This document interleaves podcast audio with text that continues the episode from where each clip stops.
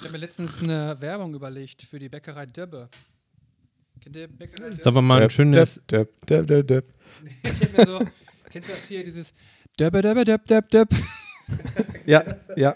No more I love yum, you. Yum. Annie Lennox. Sollen wir nicht so ein ASMR-Intro machen?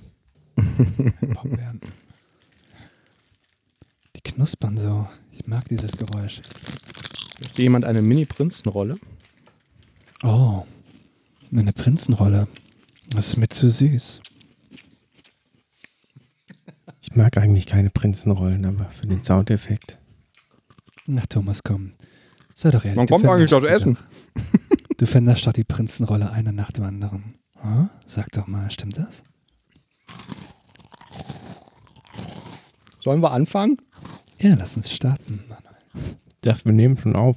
Und tun wir auch. Schneide ich bestimmt wieder irgendwo rein. Schneid euch an. Äh, Stellen, die ausreisen können, über alle Grenzübergangsstellen der DDR zur BRD erfolgen. Damit entfällt die vorübergehende ermöglichte Erteilung von entsprechenden Genehmigungen in Auslandsvertretung der DDR beziehungsweise die ständige Ausreise mit dem Personalausweis der DDR über Drittstaaten. Äh, die Passfrage kann ich jetzt nicht beantworten. Das ist auch eine technische Frage. Ich weiß ja nicht, die Testpässe müssen ja, also damit jeder im Besitz eines Passes überhaupt erstmal ausgegeben werden. Wir wollten aber sicherlich eine inhaltliche Aussage. Herr Schabowski, Sie halten uns hier die ganze Zeit hin, ja? Wann kommt denn jetzt endlich mal die neue DevCouch-Folge raus? Ja, er hat recht. Wann kommt die neue DevCouch-Folge? Ja, genau, das wollen wir wissen. Das tritt nach meiner Kenntnis ist das sofort. Unverzüglich.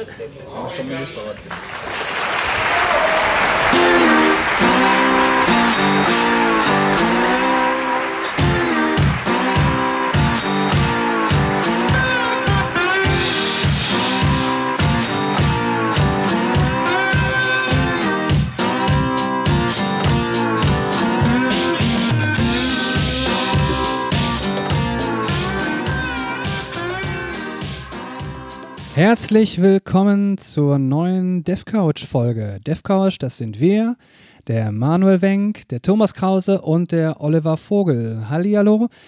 Letztes Mal hat es ja nicht geklappt, letzte Woche, weil ich leider, leider krank war. Jetzt geht es mir besser. Euch beiden geht's, glaube ich, auch besser, wenn ich mich so anschaue. Thomas, dein Home-Netzwerk ist aufgerüstet worden. Erzähl mal was. Ihr merkt es vielleicht hier an der Temperatur, die ins Unermessliche steigt. oh ja. Äh, ich habe tatsächlich, ähm, nachdem wir Anregungen aus der Hörerschaft bekommen haben, äh, mir eine Homematic-Zentrale geholt und ein Starter-Set für die Heizung und bin jetzt gerade am rumexperimentieren. Firmware-Update läuft gerade, Einrichtung. Dann bin ich mal gespannt, ob ich, äh, was man damit alles so machen kann. Homematic, was macht das jetzt? Damit steuerst du deine Huey also es ist halt auch so eine Smart Home Zentrale erstmal, an die man ganz viele verschiedene Komponenten anschließen kann. Also unter anderem ähm, Lichtsteuerung, aber eben auch ähm, Heizung, Alarmsysteme und so weiter. Das gibt es, ähm, ja, Homematic äh, gibt es in zwei Ausprägungen. Das normale Standard Homematic quasi und die etwas neuere Homematic IP, wobei das IP quasi sehr cloud-basiert ist. Also ähm, soll man halt auch übers Internet dann entsprechend auf alle ähm, Heimkomponenten zugreifen können, was natürlich dem einen oder anderen auch aus Sicherheitsgründen dann vielleicht nicht ganz so lieb ist.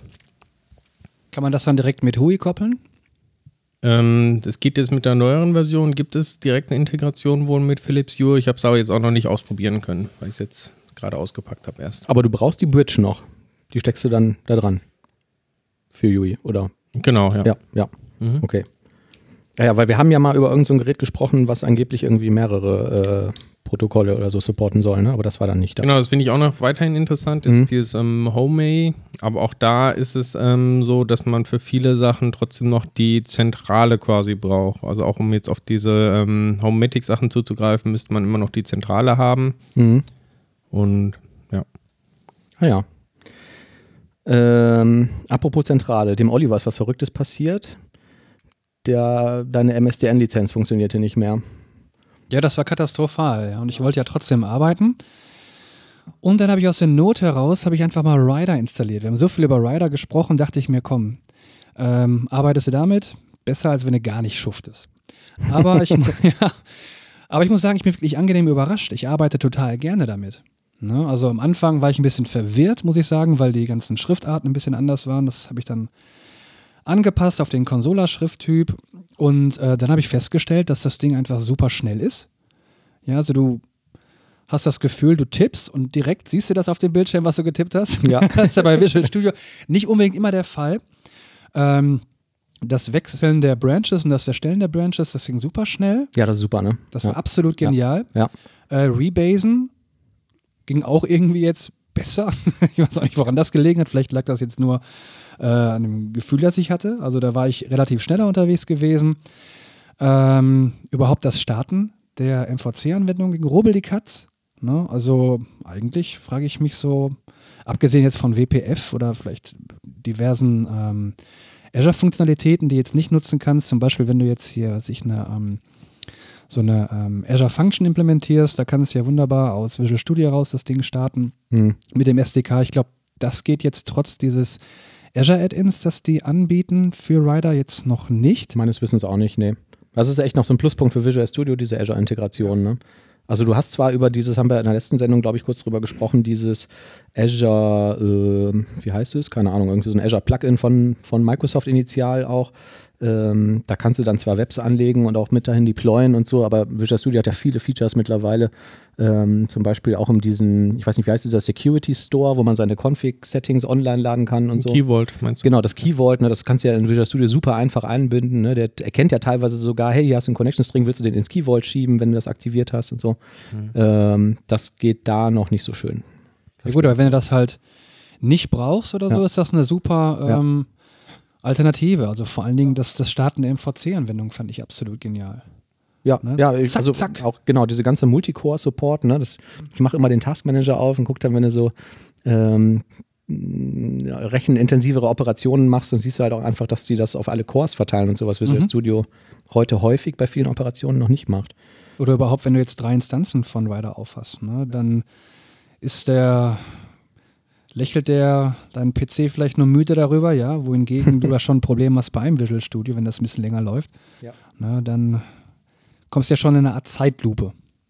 Ne, also da war ich ganz angenehm überrascht und ich überlege, dass ich das weiterverwenden werde. Mhm. Ne? Vor allen Dingen auch ähm, das jetzt laufen zu lassen auf meinem MacBook oder damit zu arbeiten vielmehr, das läuft auch optimal, ehrlich gesagt.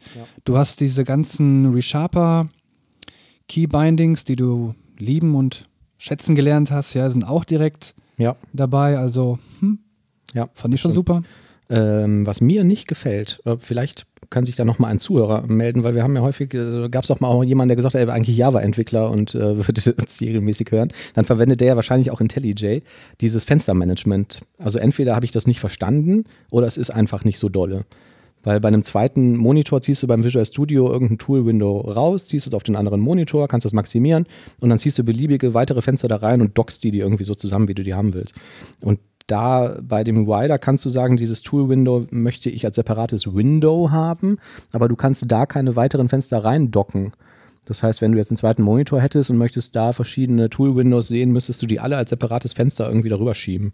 Das finde ich ein bisschen, ja, ich weiß nicht, ob das so, ob ich das irgendwie falsch mache oder ich weiß, wie das funktioniert, aber das würde mich nochmal interessieren. Ähm, weil auch wenn du jetzt so einen sehr breiten Monitor hast, möchte ich eigentlich, dass sich alle Tool-Windows rechts äh, befinden und nicht irgendwie ein paar unten und ein paar links und so. Und das habe ich so noch nicht, noch nicht richtig hinbekommen. Das finde ich ein bisschen schade. Das müssten wir nochmal rausfinden. Der Thomas muss auch rausfinden, hat er gerade erzählt, wie er sich zu einer Microsoft-Prüfung anmelden kann, was aber technisch nicht möglich ist. Ich hatte am Wochenende gesehen, es gibt ein paar neuere Prüfungen bei Microsoft, äh, quasi noch im, im Beta-Stadium, die ganz interessant klangen und wollte mich für eine anmelden und muss dann leider feststellen, dass es irgendwie an einem JavaScript-Fehler auf der Seite irgendwie haperte. Also auf mehreren Browsern probiert und man die Weiterleitung nach Pearson als äh, die übernehmen ja die Prüfung für, Mhm. für Microsoft, Ja. ähm, die klappt irgendwie nicht. Okay. Also es ist schon interessant äh, oder gut zu wissen, dass auch Microsoft da äh, gerne mal Fehler in ihren Webseiten baut. Dass ich nicht alleine bin. Ich glaube, gerade Microsoft macht das relativ häufig. Wobei, in letzter Zeit geht es eigentlich auch. Ne? Ich habe immer Probleme, ich kriege immer so Werbe-E-Mails von der Deutschen Bahn, weil ich so eine Bahncard habe. Und da stehen dann immer schöne, ähm, schöne Angebote drauf. Und dann klickt man da in diese Mail und kommt dann zu irgendeiner Fahrplansuche oder so, ne, wo du dann irgendwie gucken kannst, wie komme ich denn jetzt am besten dahin. Und dann füllst du da so ein, so ein Formular aus, ne, wann willst du fahren, wie viele Personen, was für eine Bahncard, bla bla bla bla. Und klickst auf Suchen und dann kommt immer eine Fehlermeldung, 404 Seite nicht gefunden. Und ich habe das jetzt, also bestimmt ungelogen, zehnmal in zehn verschiedenen Werbe-E-Mails mit x verschiedenen Browsern. Das funktioniert einfach nicht. Das finde ich phänomenal, wie man das so verkacken kann. Ja. Also dieser Webauftritt, ich finde das so häufig bei der Deutschen Bahn, dass dann irgendwie einfach Seiten nicht gefunden werden, die da bei denen verlinkt sind. Ganz erstaunlich. Und vor allen Dingen, wenn die dann noch in Mails beworben werden. Ich gedacht, dass man das vielleicht mal ausprobiert, bevor man die Mail an eine Million Kunden sendet oder so. Ach, noch eine interessante Sache. Letzte Woche ähm, habe ich äh, die Two-Factor-Authentifizierung bei Microsoft aktiviert. Und da kriegst du dann per SMS noch so einen Bestätigungscode erstmal. Und wir haben quasi alle Umlaute darin waren, wir hatten halt Codierungsprobleme. Also, das habe ich auch bei einer SMS noch nie gesehen. Also da Aha. dieses typische, dass du dann zwei Zeichen irgendwie hast. Ähm, ja. Es war auch nichts, äh, glaube ich, was an meinem Smartphone jetzt irgendwie äh, hing, weil ein Kollegen von mir hatte es auch aktiviert auf einem iPhone. Ich hatte ein Android und bei beiden war das Problem irgendwie da. Codierungsprobleme, da fällt mir gerade noch was anderes an. Ich habe mich gerade mit dem Oliver im Auto drüber unterhalten. Vielleicht ähm, weißt du das auch. Wir haben noch ein Projekt in ASP.NET MVC alt. Und ähm, wir hatten jetzt den Fall, dass du irgendwie ein, hast zum Beispiel so ein, irgendein Webformular und postest zu deinem Server Daten, ähm, die in dem, in dem Model dahinter, also in dem View-Model, ähm, einem Double Value entsprechen.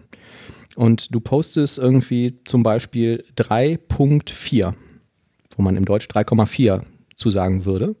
Und der Model Binder von MVC 5 bindet das mit den Regional Settings des Servers und sagt 3.5, hier Servers, Region Settings sind auf German gestellt, kenne ich nicht. Und macht daraus eine Null. Stellst du die Regional Settings auf US-amerikanisch, kriegt er das hin. Haben wir da kurz nach gegoogelt und dann wurde halt empfohlen, ja, dann musst du halt irgendwie einen neuen Model Binder registrieren für Double, der das auf ein Invariant Culture macht, weil der per Default immer diese Regional Settings zu verwenden scheint. Hast du da auch schon mal Probleme mit gehabt? Nö, kann ich so spontan nichts zu sagen. Merkwürdig, ne? Ähm also es ist kein JSON-Post gewesen, sondern wirklich ein, ein Formular, ne, was so mal gepostet wird, also über so ein Form-Submit. Aber ihr wollt quasi, dass die Leute das in Englisch eingeben, aber ihr habt deutsche Kultur, oder?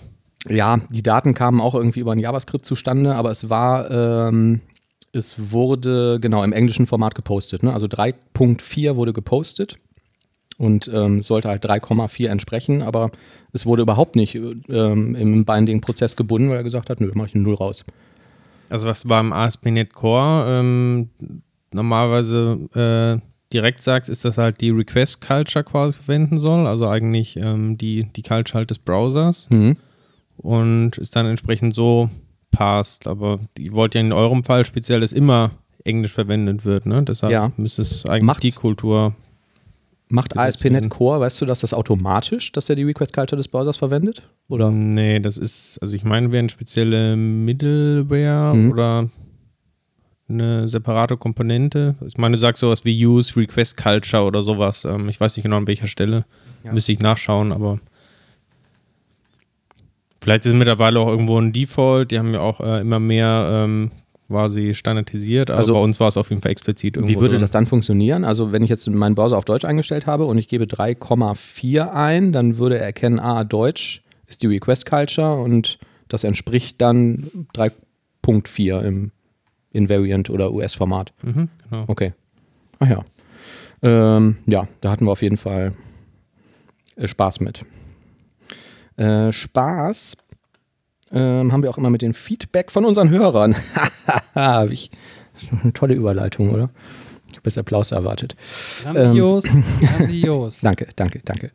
Andreas hat nochmal geschrieben. Andreas hat in der letzten Folge irgendwie nachgefragt, ähm, hier, wie sieht es aus mit Visual Studio Code oder mit, mit anderen IDEs außer Visual Studio?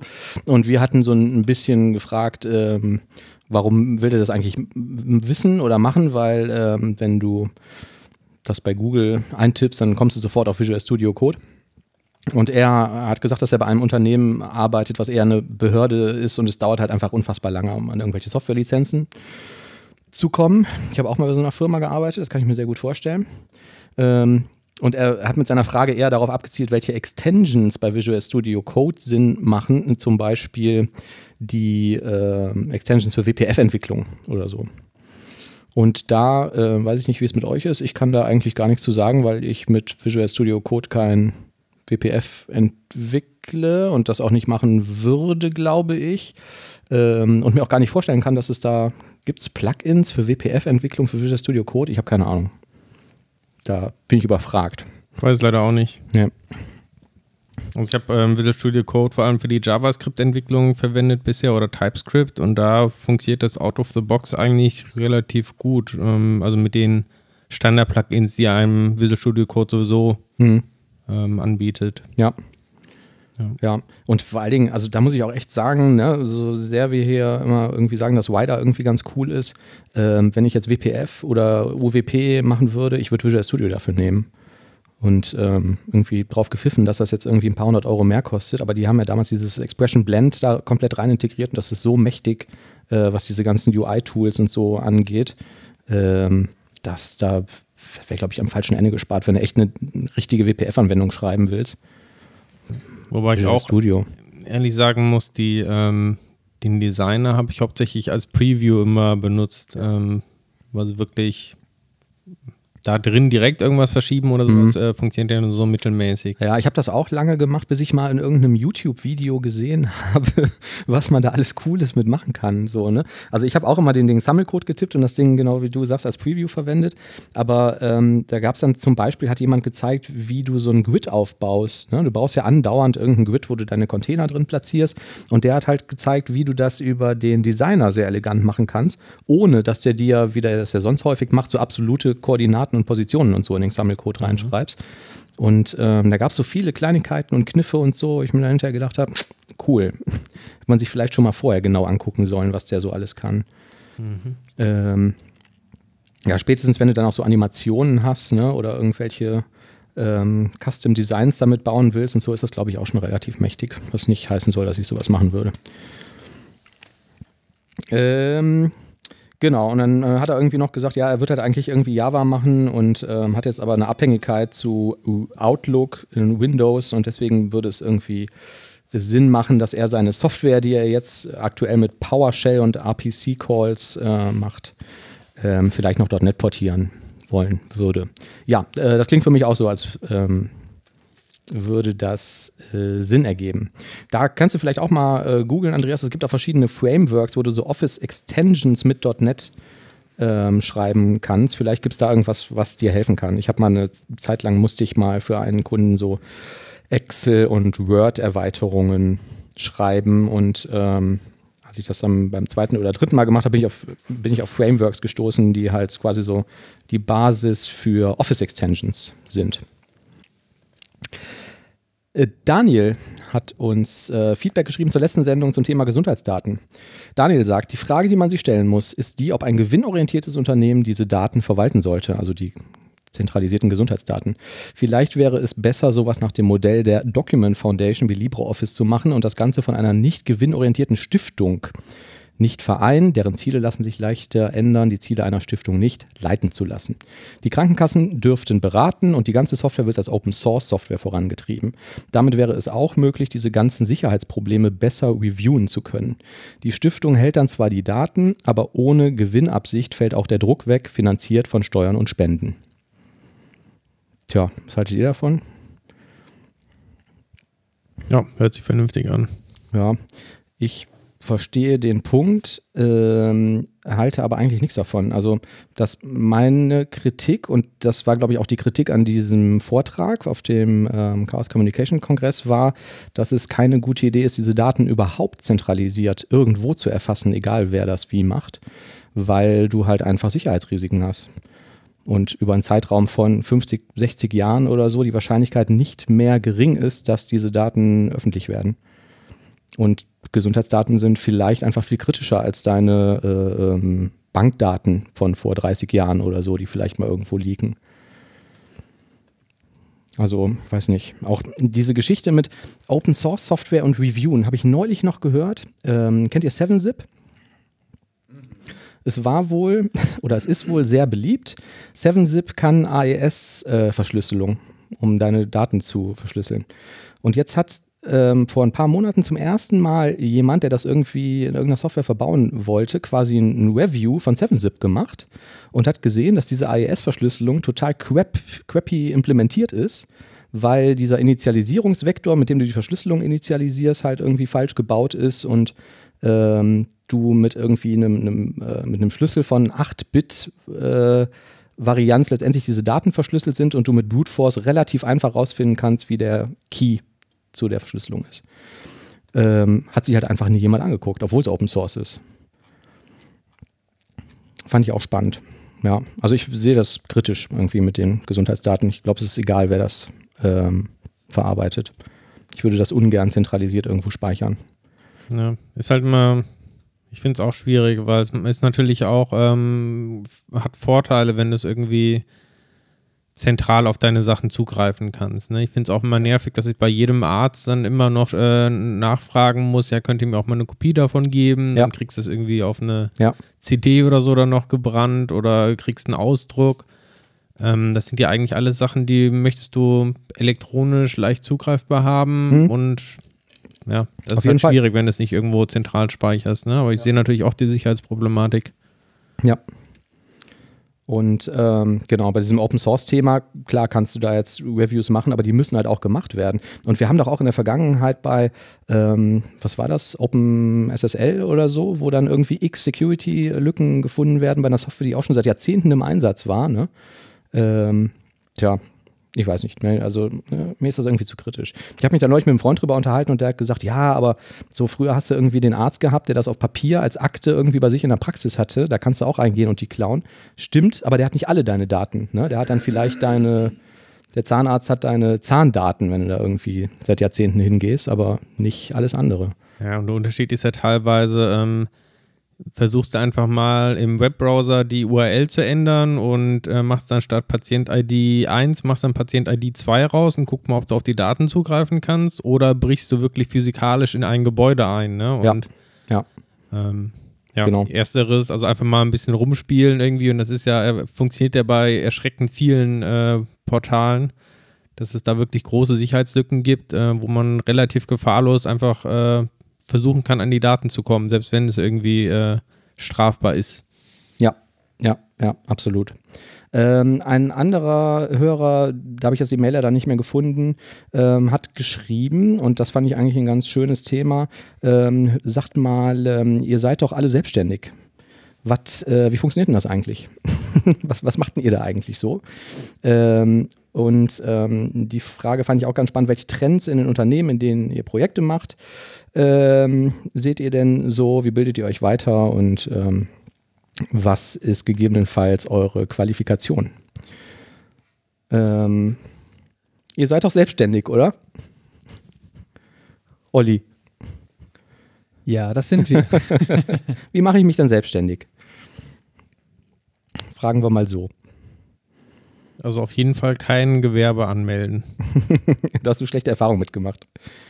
Ja, ich habe aus Unwissenheit äh, vor vielen Jahren ein Gewerbe angemeldet, habe das darüber gemacht, ähm, bis ich dann erfahren habe, dass ähm, eigentlich die meisten mittlerweile im IT-Bereich als Freiberufler tätig sind, ähm, was den Vorteil hat, ähm, dass man zum Beispiel keine Gewerbesteuer zahlen muss. Mhm.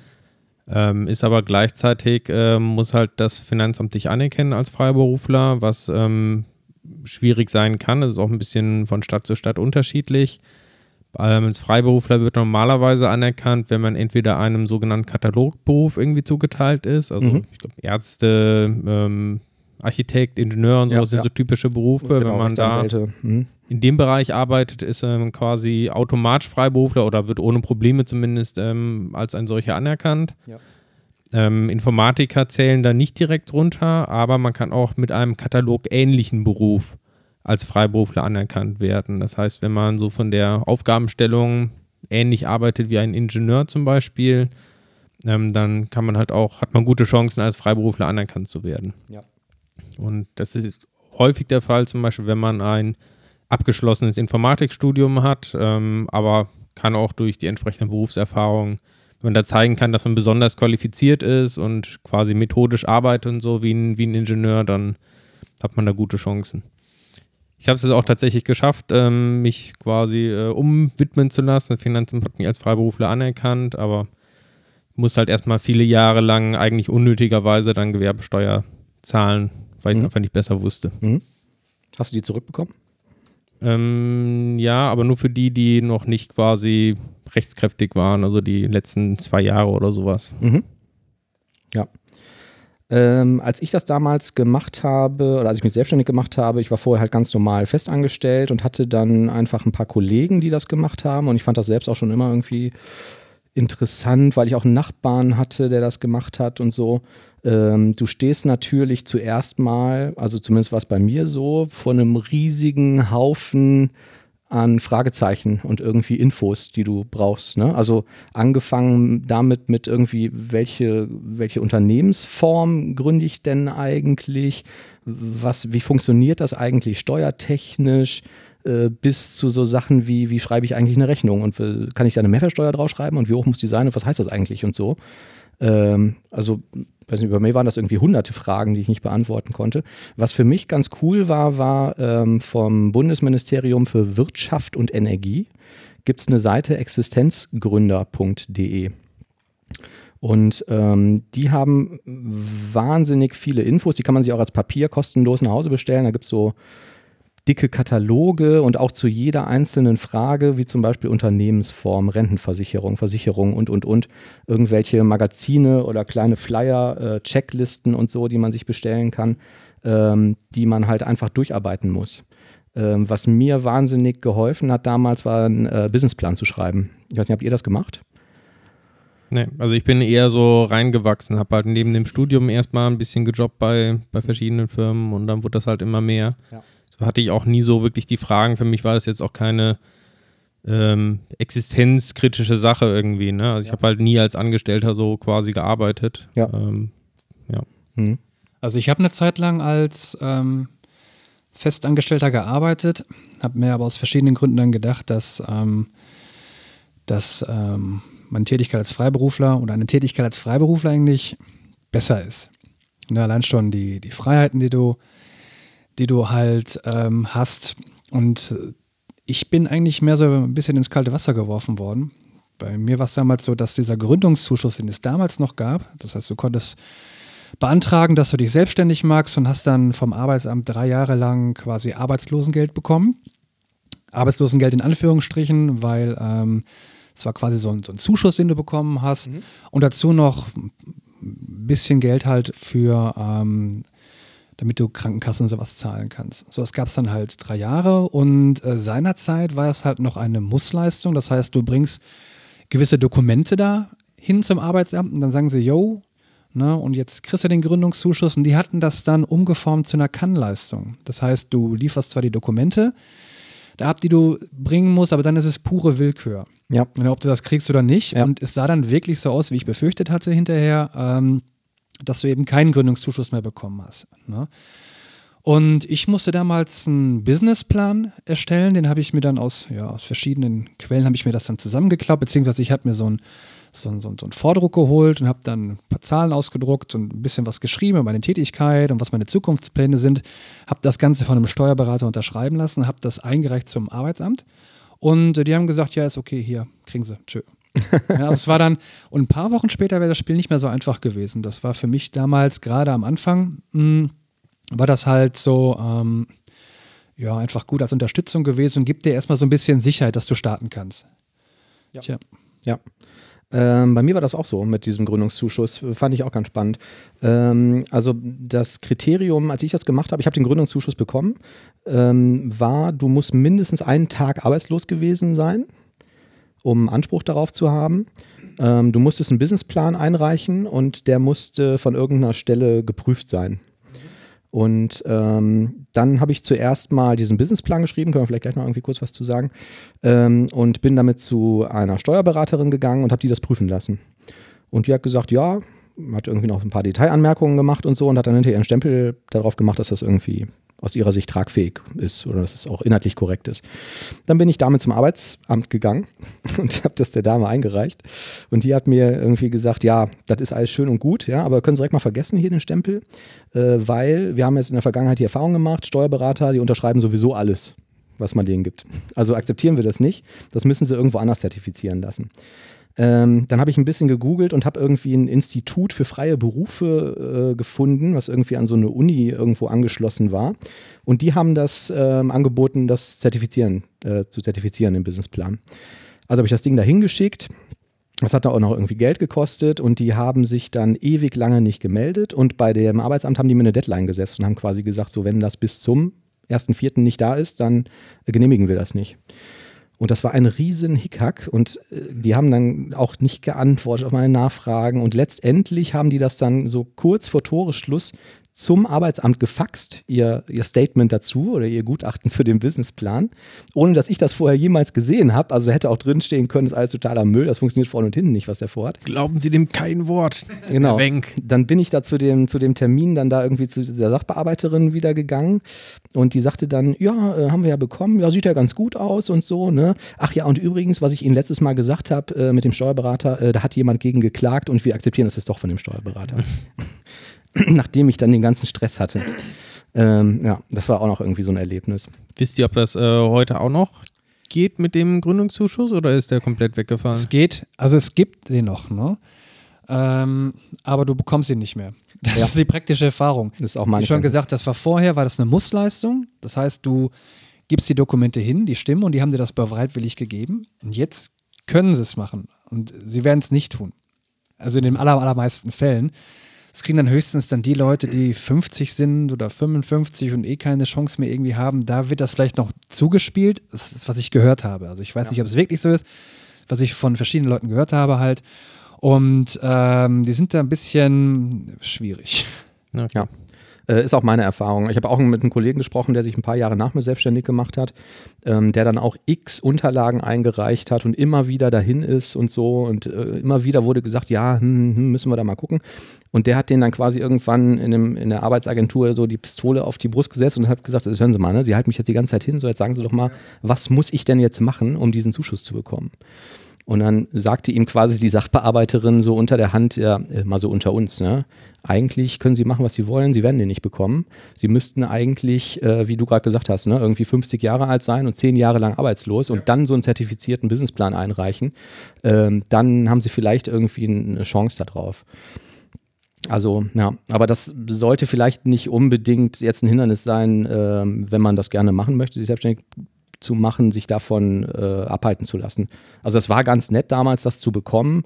Ähm, aber also jetzt zumindest in meinem Fall hätte es auch ohne funktioniert. Ne? Das ist halt Man muss halt schon ein gewisses finanzielles äh, ja. Puffer haben. Ne? Ja, ähm, genau. Muss auch dazu sagen, in der Regel, ähm, zumindest aus, aus unserer Erfahrung, ähm, ist man fast nie äh, direkt mit dem Kunden in Vertragsverhältnis, sondern es geht immer über bestimmte Vermittler, die dazwischen hängen. Ja. Das machen die Firmen auch, glaube ich, allein aus organisatorischen, rechtlichen Gründen meistens so, dass sie da noch jemanden dazwischen schalten wollen. Ja. Ähm, Bekannte sind zum Beispiel Hayes und so weiter. Mhm. Ähm, und das bedeutet aber auch, äh, dass man meistens so ein doppeltes, ähm, ja, ein zusätzliches Zahlungsziel dann noch hat. Das heißt, du arbeitest einen Monat, hast also erstmal schon 30 Tage kein, kein Geld gesehen quasi, äh, reichst dann die Rechnung bei deinem Vermittler ein und dort hast du dann entsprechend eine Zahlungsfrist, ähm, die ist meistens auch nochmal bei so einem Monat, ähm, kann manchmal auch länger sein, kürzer. Ja. Aber das heißt, man muss quasi zwei Monate, äh, man kriegt mit zwei Monaten Verzögerung erst ähm, frühestens quasi das Geld. Ja, ähm, genau. Das muss man halt entsprechend wissen und es kann natürlich sein, dass man mal Phasen hat, wo man kein Projekt hat, wo man einige mhm. Wochen oder sogar Monate quasi nichts bekommt. Ja. Genau, also sehe ich auch so. Ne? Im Optimalfall machst du dich vielleicht zum 1.1. selbstständig, arbeitest im Januar, schreibst die Rechnung Anfang Februar und wenn alles gut läuft, hast du dann vielleicht Anfang März irgendwie das erste Geld ähm, auf dem Konto. Und ähm, wenn es halt blöd läuft, hast du am 1.1. auch nichts. Ne? Und suchst vielleicht noch irgendwie nach einem Projekt oder so. Ähm, genau, ich wollte nochmal auf diesen Businessplan kommen, weil das hat mir wahnsinnig ähm, geholfen, war auch eine Empfehlung von einem Kollegen, das zu machen. Äh, man kann bei Amazon hingehen und kauft sich irgendwie so ein Vorlageheft, ne, wo verschiedene Muster-Businesspläne abgedruckt sind und so Beispielgliederungen. Und ähm, wenn man das Ding schreibt, muss man sich einfach mit jedem Aspekt auseinandersetzen. Also es geht halt damit los, wie mit, was muss ich eigentlich ähm, was mache ich eigentlich? Ne? Was möchte ich für eine Unternehmensform haben? Wie möchte ich was anbieten? Wer sind meine Konkurrenten? Äh, was sind durchschnittliche Stundensätze? Was sind schlechte und gute Stundensätze? Wie komme ich an Projekte? Und ein Teil davon ist dann auch ähm, sowas wie dieser Finanzplan, wo man halt wirklich dann auch erstmal, um den schreiben zu können, äh, verstehen muss, wie das eigentlich funktioniert. Also wenn ich jetzt irgendwie eine Rechnung schreibe über 100 Euro, ähm, ich schlage da Mehrwertsteuer drauf. Was passiert denn damit mit dieser Mehrwertsteuer? Ne? Also ähm, kann ich die behalten? Wer bekommt die? Wem muss ich wann was eigentlich melden und so? Und ähm, ja, für mich war das ein ganz guter Leitfaden, mich da so ein bisschen durchzuarbeiten. Ähm, also würdest du es auch empfehlen, selbst wenn man es nicht fürs äh, ja.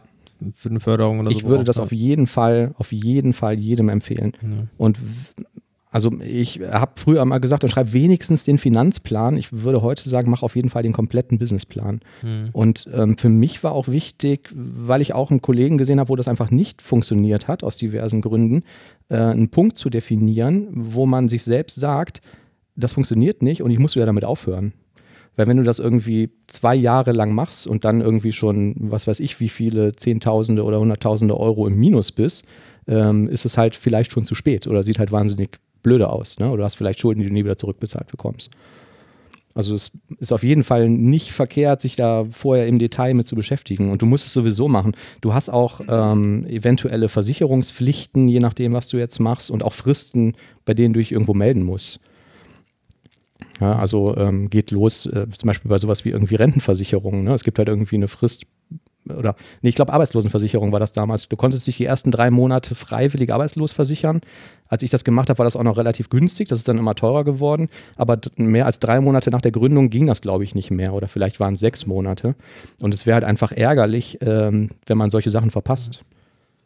Oder was du auch eben gesagt hast zum Thema Stundensätze, das war auch zum Beispiel ein Fehler, den ich gemacht habe, dass ich bei meinem ersten, ich sag mal, richtigen Projekt oder sowas auch ähm, viel zu schlecht verhandelt habe oder einen eigentlich viel zu niedrigen Stundensatz mhm. angesetzt mhm. habe, ne? weil gerade ja. bei, wenn man es vergleicht quasi mit einem ähm, Angestelltenverhältnis, dann wirken die Stundensätze immer relativ hoch und man denkt, ähm, es, ist, es ist viel Geld, aber es geht auch extrem viel wirklich davon weg, ne? was ähm, zum Beispiel die ganzen Sozialversicherungsausgaben verdoppeln sich im Prinzip, ähm, weil man sowohl den Arbeitgeber als auch den Arbeitnehmeranteil zahlen muss. Ne? Du hast quasi den, ja ähm, ja, die Umsatzsteuer. Äh, genau, du musst Rücklagen bilden Sachen, für Rücklagen. die Rente, für Krankheiten, für Urlaub, für ich habe mal eventuell kein Projekt oder muss eine Fortbildung machen oder so. Ne?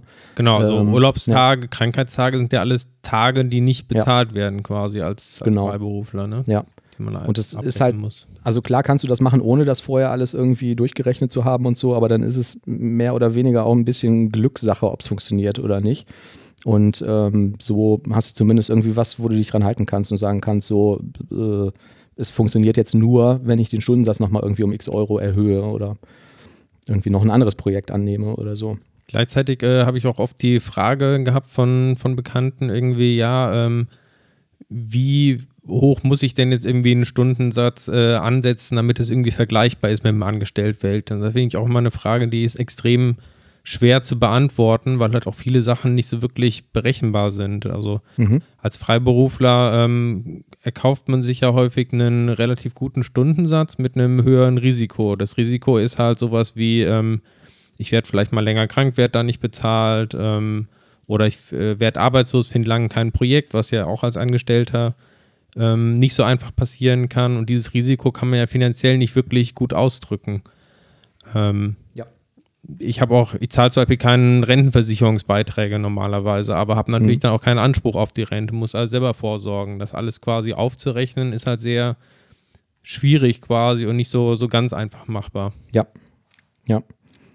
Ja, ich äh, amüsiere mich dann auch immer. Es gibt ja alle, alle paar Monate mal so neue Studien auf Heise oder so zum Beispiel zu, wie ist das der durchschnittliche, durchschnittliche Stundensatz für diese und jene Branche oder Softwareentwickler oder äh, ähm, SAP-Berater oder so. Und dann kann man immer lustig durch diese Forenkommentare lesen, wo halt Leute sagen, was, das ist ja total utopisch, ich kriege ja irgendwie viel weniger und der nächste schreibt dann, ja was, ich kriege ja auch viel mehr und so, ne? Das ist dann immer das Wunder des Durchschnittstundensatzes. ist, äh, ähm, ja, aber es ist tatsächlich so, ne? Es sieht häufig so aus, als ob man, ähm, also äh, aus meiner Sicht ist das ein sehr gut bezahltes Geschäft. Ich verdiene auf jeden Fall mehr, als ich das früher als Angestellter getan habe. Dafür trage ich aber auch das Risiko.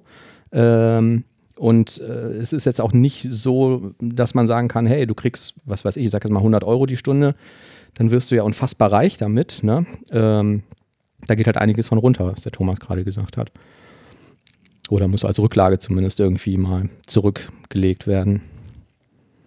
Ähm, wie funktioniert das Geschäft? Ich glaube, das ist bei uns mehr oder weniger gleich. Ne? Also häufig hat man Agenturen, mit denen man zusammenarbeitet, die Anfragen von Firmen bekommen hey, wir brauchen drei Trainer, Entwickler, Berater, was auch immer, die das und das und das und das können. Häufig sind die Anfragen schon sehr technologiebezogen.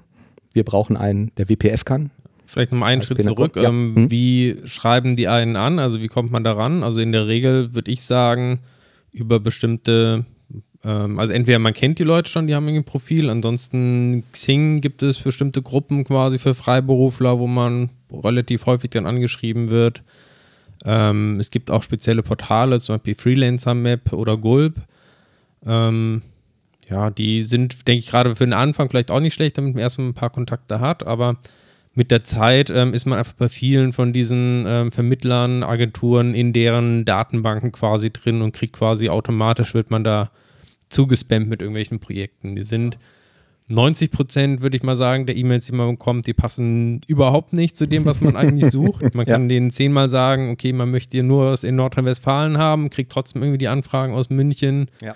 Oder kriegt irgendwas für Linux Serveradministration, wenn man eigentlich äh, .NET Core Entwicklung macht.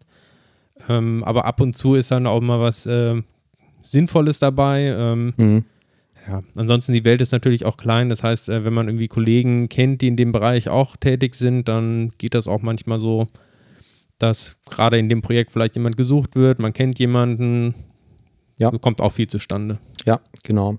Also was ähm, in der Regel jeder von diesen Vermittlungsagenturen haben will, ist das berühmte Profil, in dem irgendwie drin steht, wer bist denn du eigentlich, was machst denn du und ähm, was, was hast denn du gelernt und mach doch mal eine Auflistung über die letzten, was weiß ich, x Jahre, äh, welche Projekte du gemacht hast, in welchen Teamgrößen, mit wem und so. Gelegentlich ähm, wollen die auch Referenzen haben, ne? also irgendwie Namen der letzten zwei Kunden, wo die dann auch gelegentlich mal, ist bei mir jetzt noch nicht so oft passiert, aber schon vorgekommen, mal anrufen und fragen, hey, hier, der Herr Wenk war doch bei Ihnen, äh, wie war der denn so? Erzählen Sie doch mal. Ähm, aber ähm, das ist immer ganz beliebt. Ne? Die äh, schreiben dich manchmal auch über Xing an und sagen, ey, schicken Sie uns doch mal Ihr Profil, weil die natürlich daran interessiert sind, eine riesengroße Datenbank mit Freiberuflern zu haben.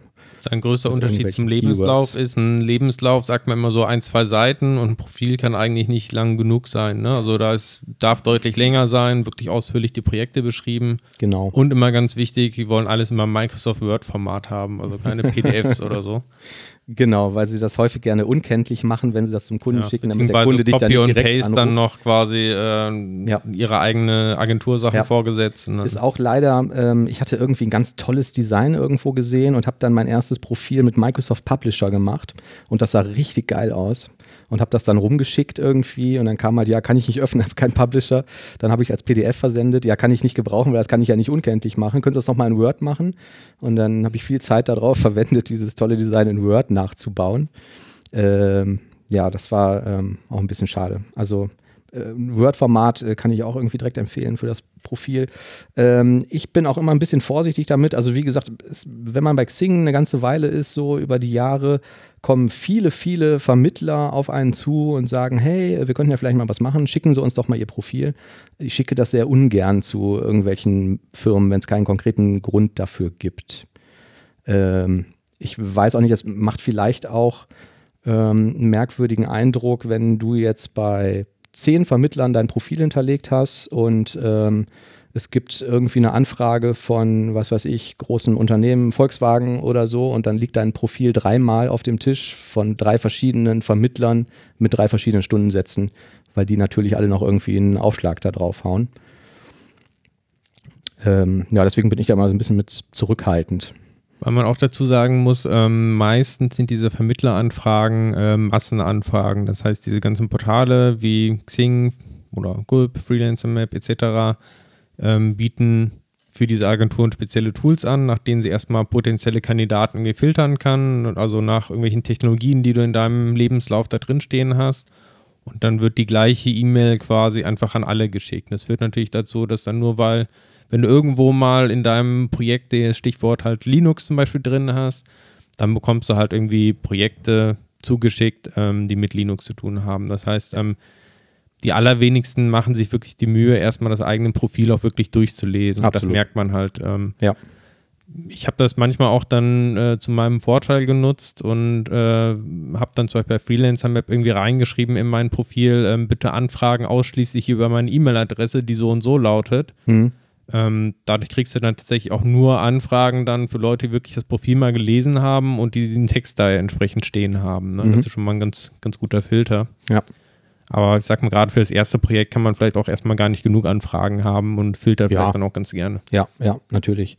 Ähm, ich, ähm, also mitunter gehen die Vermittler auch völlig unterschiedlich vor. Ich war mal das aller, ich habe ähm, vielleicht nochmal einen Satz zurück, das Profil geschrieben und habe das zu drei verschiedenen Agenturen geschickt.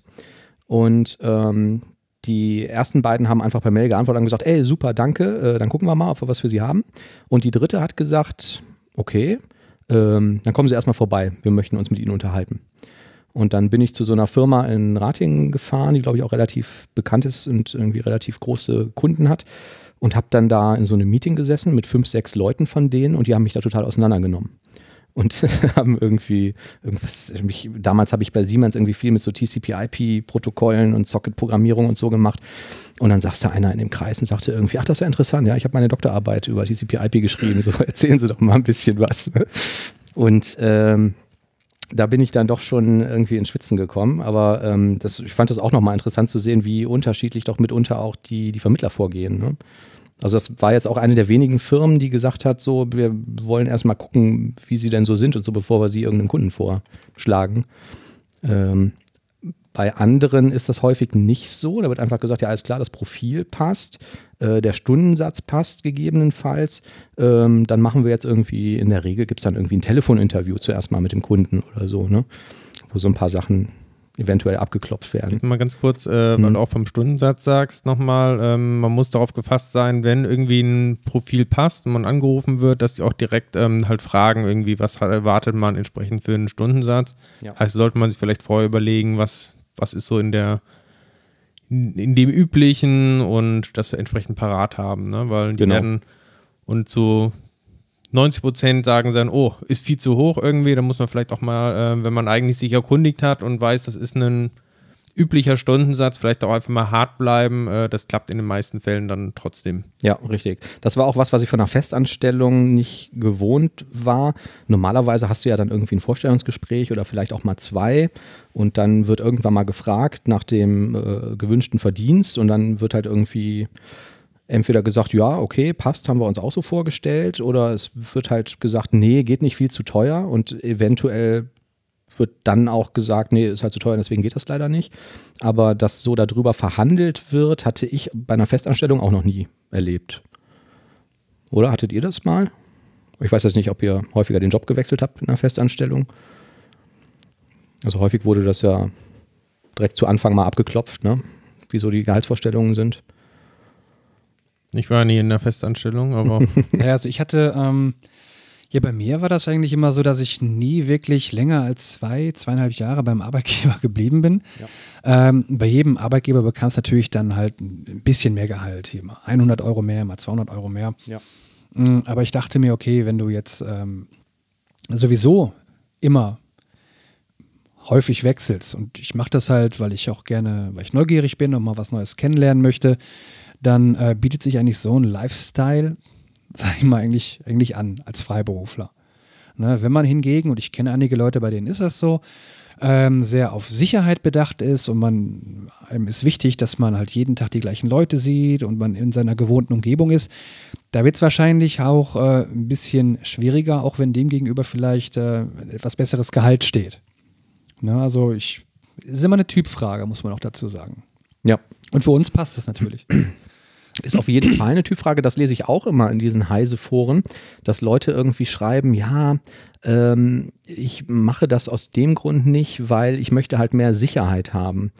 Ähm, aus, ähm, für mich persönlich ist das immer so ein bisschen so ein vorgeschobenes Pseudo-Argument, weil ähm, ich habe damals auch bei einem, bei einer sehr, bei einer der größten Firmen in Deutschland gearbeitet, ähm, die einfach mal halt komplette Geschäftsbereiche zumachen und dann eventuell halt mal, was weiß ich, 5000 Mitarbeiter rauswerfen oder so. Ne? Also die, die Tatsache, dass du jetzt seit fünf Jahren bei dem gleichen Arbeitgeber bist, ich weiß nicht, ob das automatisch dazu führt, dass du eine, eine wirklich eine hohe Sicherheit hast heutzutage.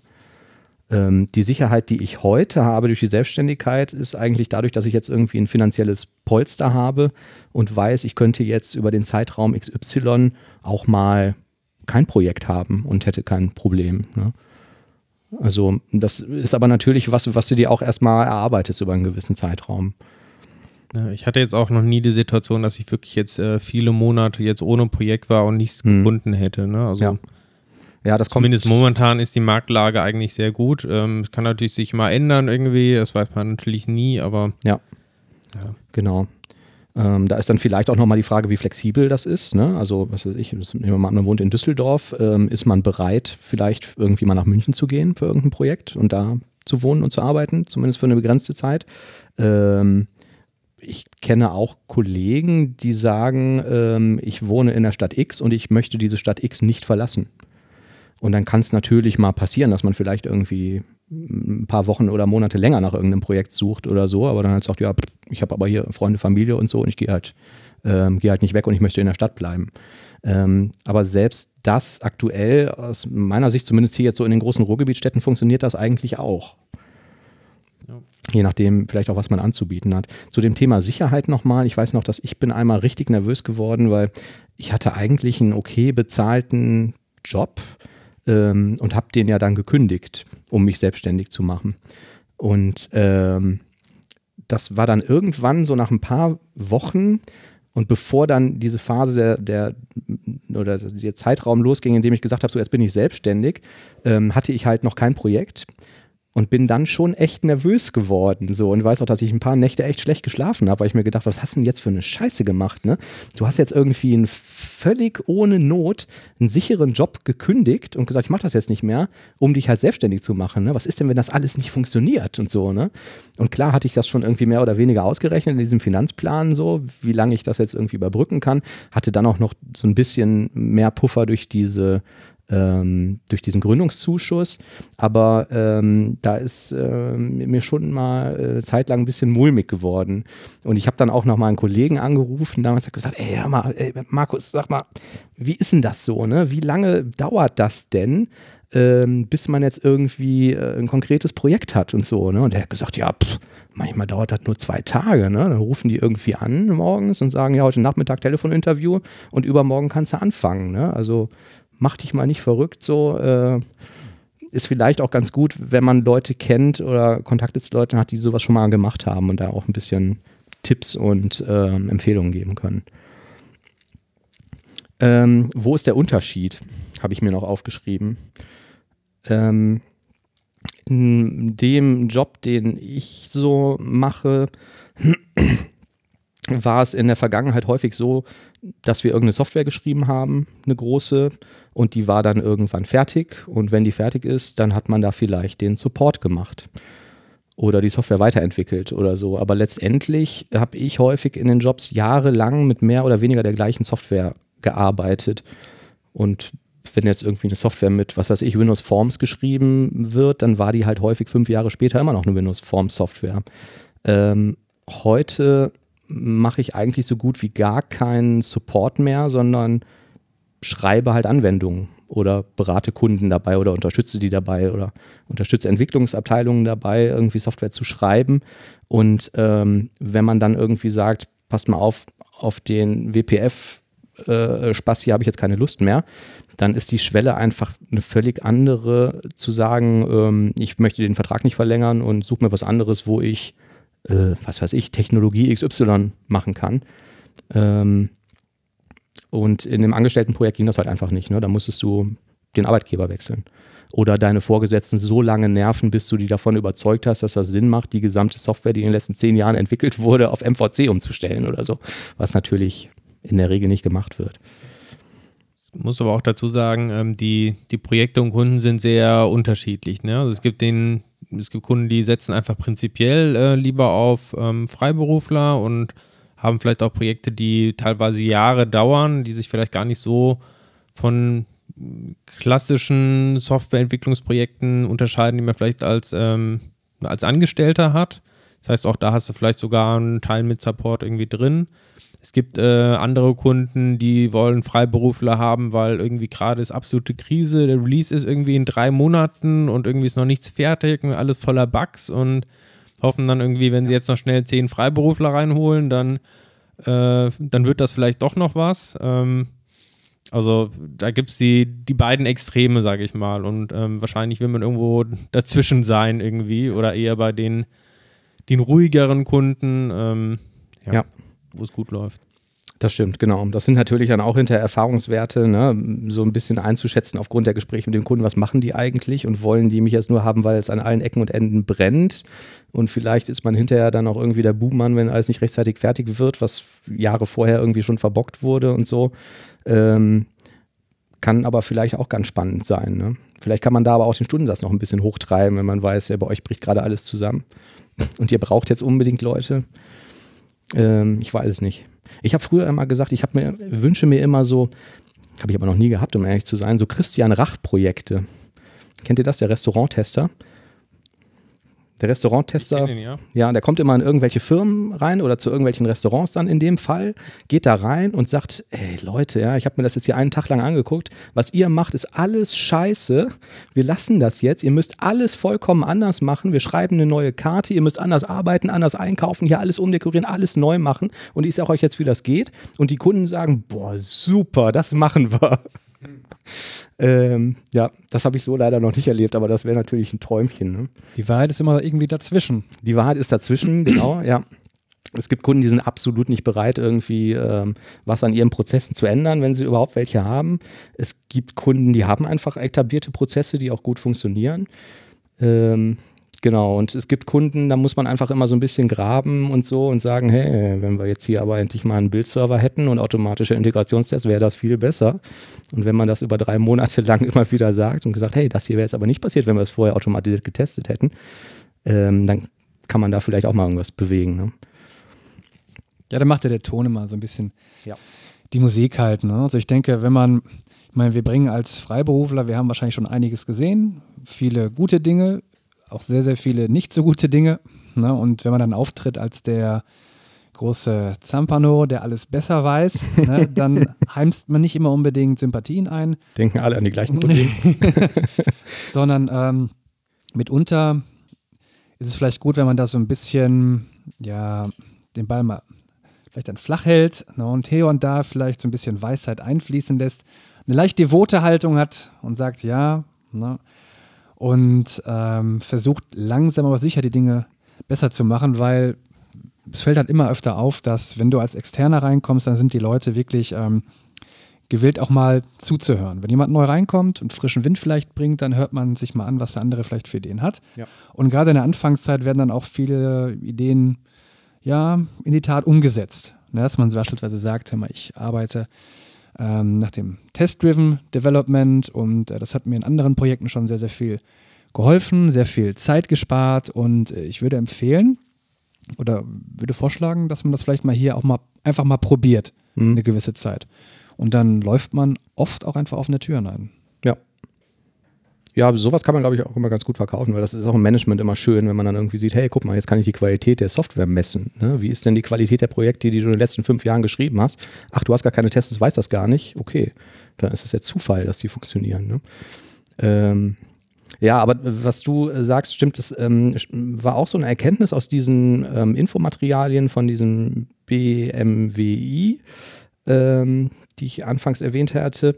Ähm, da war ein so ein Satz, da erinnere ich mich irgendwie noch dran, war, dass wenn das scheitert, und das ist ja durchaus möglich, ne, dieser, diese Selbstständigkeitsplanung oder die Selbstständigkeit, dann liegt das in der Regel bei den allermeisten nicht an den fachlichen Fähigkeiten, sondern an ähm, schlechter finanzieller Planung und auch zu einem ganz großen Teil an äh, sowas wie äh, Social Skills. Also ähm, das war da so ein Fazit, auch mit diversen Statistiken belegt. Die fachlichen Fähigkeiten sind bei ganz vielen Leuten völlig okay, ähm, aber ich glaube, ich finde auch, also Social Skills, ähm, Teamfähigkeit, auch wie kommuniziere ich und so, ist ein ganz wichtiger und großer Punkt, den ganz viele Leute unterschätzen. Also wir sehen das immer wieder in irgendwelchen Software-Teams, dass da Leute ähm, dazukommen, die fachlich phänomenal super sind, ähm, aber einfach nicht in der Lage sind, das irgendwie vernünftig zu kommunizieren oder mit dem Team zusammenzuarbeiten oder dann vielleicht auch ein bisschen überheblich sind oder so. Und ähm, dann hilft das im Zweifelsfall nicht. Na, da gibt es ähm, häufig, sagt man dann, na gut, dann nehme ich halt vielleicht einen, der 20 Prozent schlechter ist, aber der super ins Team passt. Oder von dem ich den Eindruck habe, dass der uns ja irgendwie ähm, auch in anderen Ebenen voranbringen kann. Weiß ich nicht, wie das, wie das bei euch ist. So habt ihr schon irgendwie Katastrophen im Team erlebt? Ja, ich finde es immer teilweise auch wirklich kurios, lustig, ähm, was, ja, was man so im Laufe der, der Jahre irgendwie so für, für Leute kennenlernt. Ne? Also die meisten sind ja auch, selbst wenn sie hier und da Charakterschwächen haben, trotzdem noch irgendwie äh, Leute, die man mit der Zeit auch äh, lieben lernt, irgendwie so, ne? Aber wo man dann vielleicht im Nachhinein eher drüber lacht, dann irgendwie so, ne? Was sie teilweise vielleicht mal gebracht haben, so in, in den Projekten. Aber ja. Ja. Mir fallen auch technische Lösungen ein, ne? vielleicht auch irgendwie noch eine ganz gute äh, Anekdote. Da waren wir drei zusammen in einem Projekt und da kam ein, ein neuer Kollege da hinzu, der auch ganz schnell wieder, wieder aussortiert wurde. Ähm, da hatten wir Deadlocks in der Datenbank und äh, erste Aufgabe war, löse dieses Problem. Und was hat er gemacht? Irgendwie eine White-Schleife rum und ein Repeat und das Speichern einfach immer zehnmal nochmal ähm, probiert. Was lustigerweise am Anfang noch funktioniert hat, bis es dann zu irgendwelchen Timeouts kam, die dann aber erst nach einer halben Stunde in der Anwendung hochgebabbelt sind, weil er erst mal zehn Retries gemacht hat und so. Ne? Also das war äh, klar, gibt es auch Leute, die ähm, vielleicht kein technisches oder schlechtes technisches Verständnis haben für bestimmte Probleme oder eher so die Ursachen oder die Auswirkungen kaschieren, statt die Ursachen zu finden und zu beheben. Aber das ist in meiner, war bisher so in meiner Erfahrung schon eher die Ausnahme. Also ich habe noch nie sonst jetzt außer diesem Beispiel kann ich mich nicht erinnern, dass es Leute gab, die wirklich richtig, richtig schlecht waren, fachlich. Vielleicht nicht, nicht ganz so stark, aber ja, zumindest bei den Leuten, die dann auch tatsächlich äh, genommen wurden in, in ja. den Projekten. Ne? Also ja. ähm, ich habe auch bei vielen Kunden gesehen, wie die Auswahlprozesse da waren, die ja auch dann teilweise sehr streng war, weil da tatsächlich ähm, ja, schon viele Bewerber kamen, die teilweise selbst elementare Kenntnisse irgendwie nicht, nicht hatten. Ne? Mhm. Ähm, ja. Aber ja. ich sag mal, wenn man in einem guten Projekt drin ist, dann ähm, sollte man ja erwarten eigentlich auch, dass der, der Rest der Mannschaft auch irgendwie eine gewisse Qualifikation hat. Ja, genau. Ähm, was mir auch immer geholfen hat, war auch immer wieder und auch möglichst früh auch ähm, Feedback einzufordern, ne? also von Kollegen oder Vorgesetzten oder so, wie zufrieden die denn jetzt damit sind. Weil ähm, es gibt auch gelegentlich mal irgendwie schlechte Vorgesetzte. Ne? Und nach drei Monaten sagen die dann, das ist alles scheiße, was ihr macht, so geh nach Hause. Und wenn man das vielleicht schon am dritten Tag gesagt hätte, dann kann man daran natürlich irgendwie was, was korrigieren. Also ist mir jetzt zwar noch nicht passiert, aber ähm, ich habe das auch erlebt, ne, dass dann Kollegen gesagt wurde, morgen brauchst du übrigens nicht mehr wiederkommen. Weil du bist jetzt zwar seit einem Jahr hier, aber es wird geschmunzelt, weil wir denken alle an die gleichen Kollegen und Vorgesetzten. Du bist jetzt zwar seit einem Jahr hier, aber ich habe jetzt gerade festgestellt, dass es alles Mist ist, was du hier die ganze Zeit machst wo man natürlich auch wieder die Prozesse hinterfragen muss, wie das sein kann, dass man ein Jahr lang da ist, bevor sowas auffällt. Ja. Was haben wir vergessen?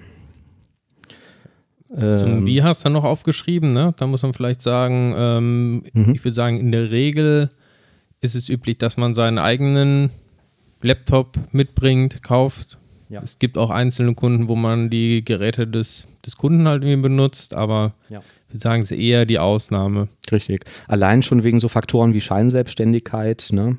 Ist immer sehr ähm, von Vorteil zu sagen, so ich habe meine eigene Hardware, meine eigene Software und vielleicht sogar eigene Räumlichkeiten irgendwie in Form, zumindest von einem Arbeitszimmer oder so. Ja.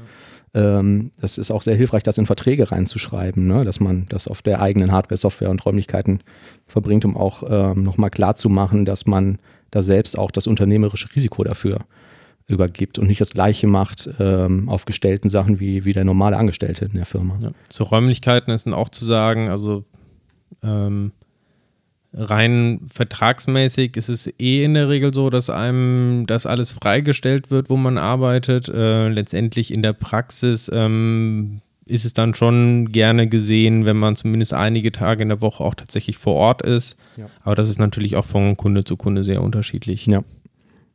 Genau, vielleicht auch von Größe des Teams und so. Ne? Klar, es ist natürlich ähm, nötig, dass man Besprechungen macht, regelmäßige und so. Ne? Und das ähm, geht bei Präsenz einfach häufig noch besser, als wenn man das jetzt über irgendwelche Skype-Meetings macht oder so.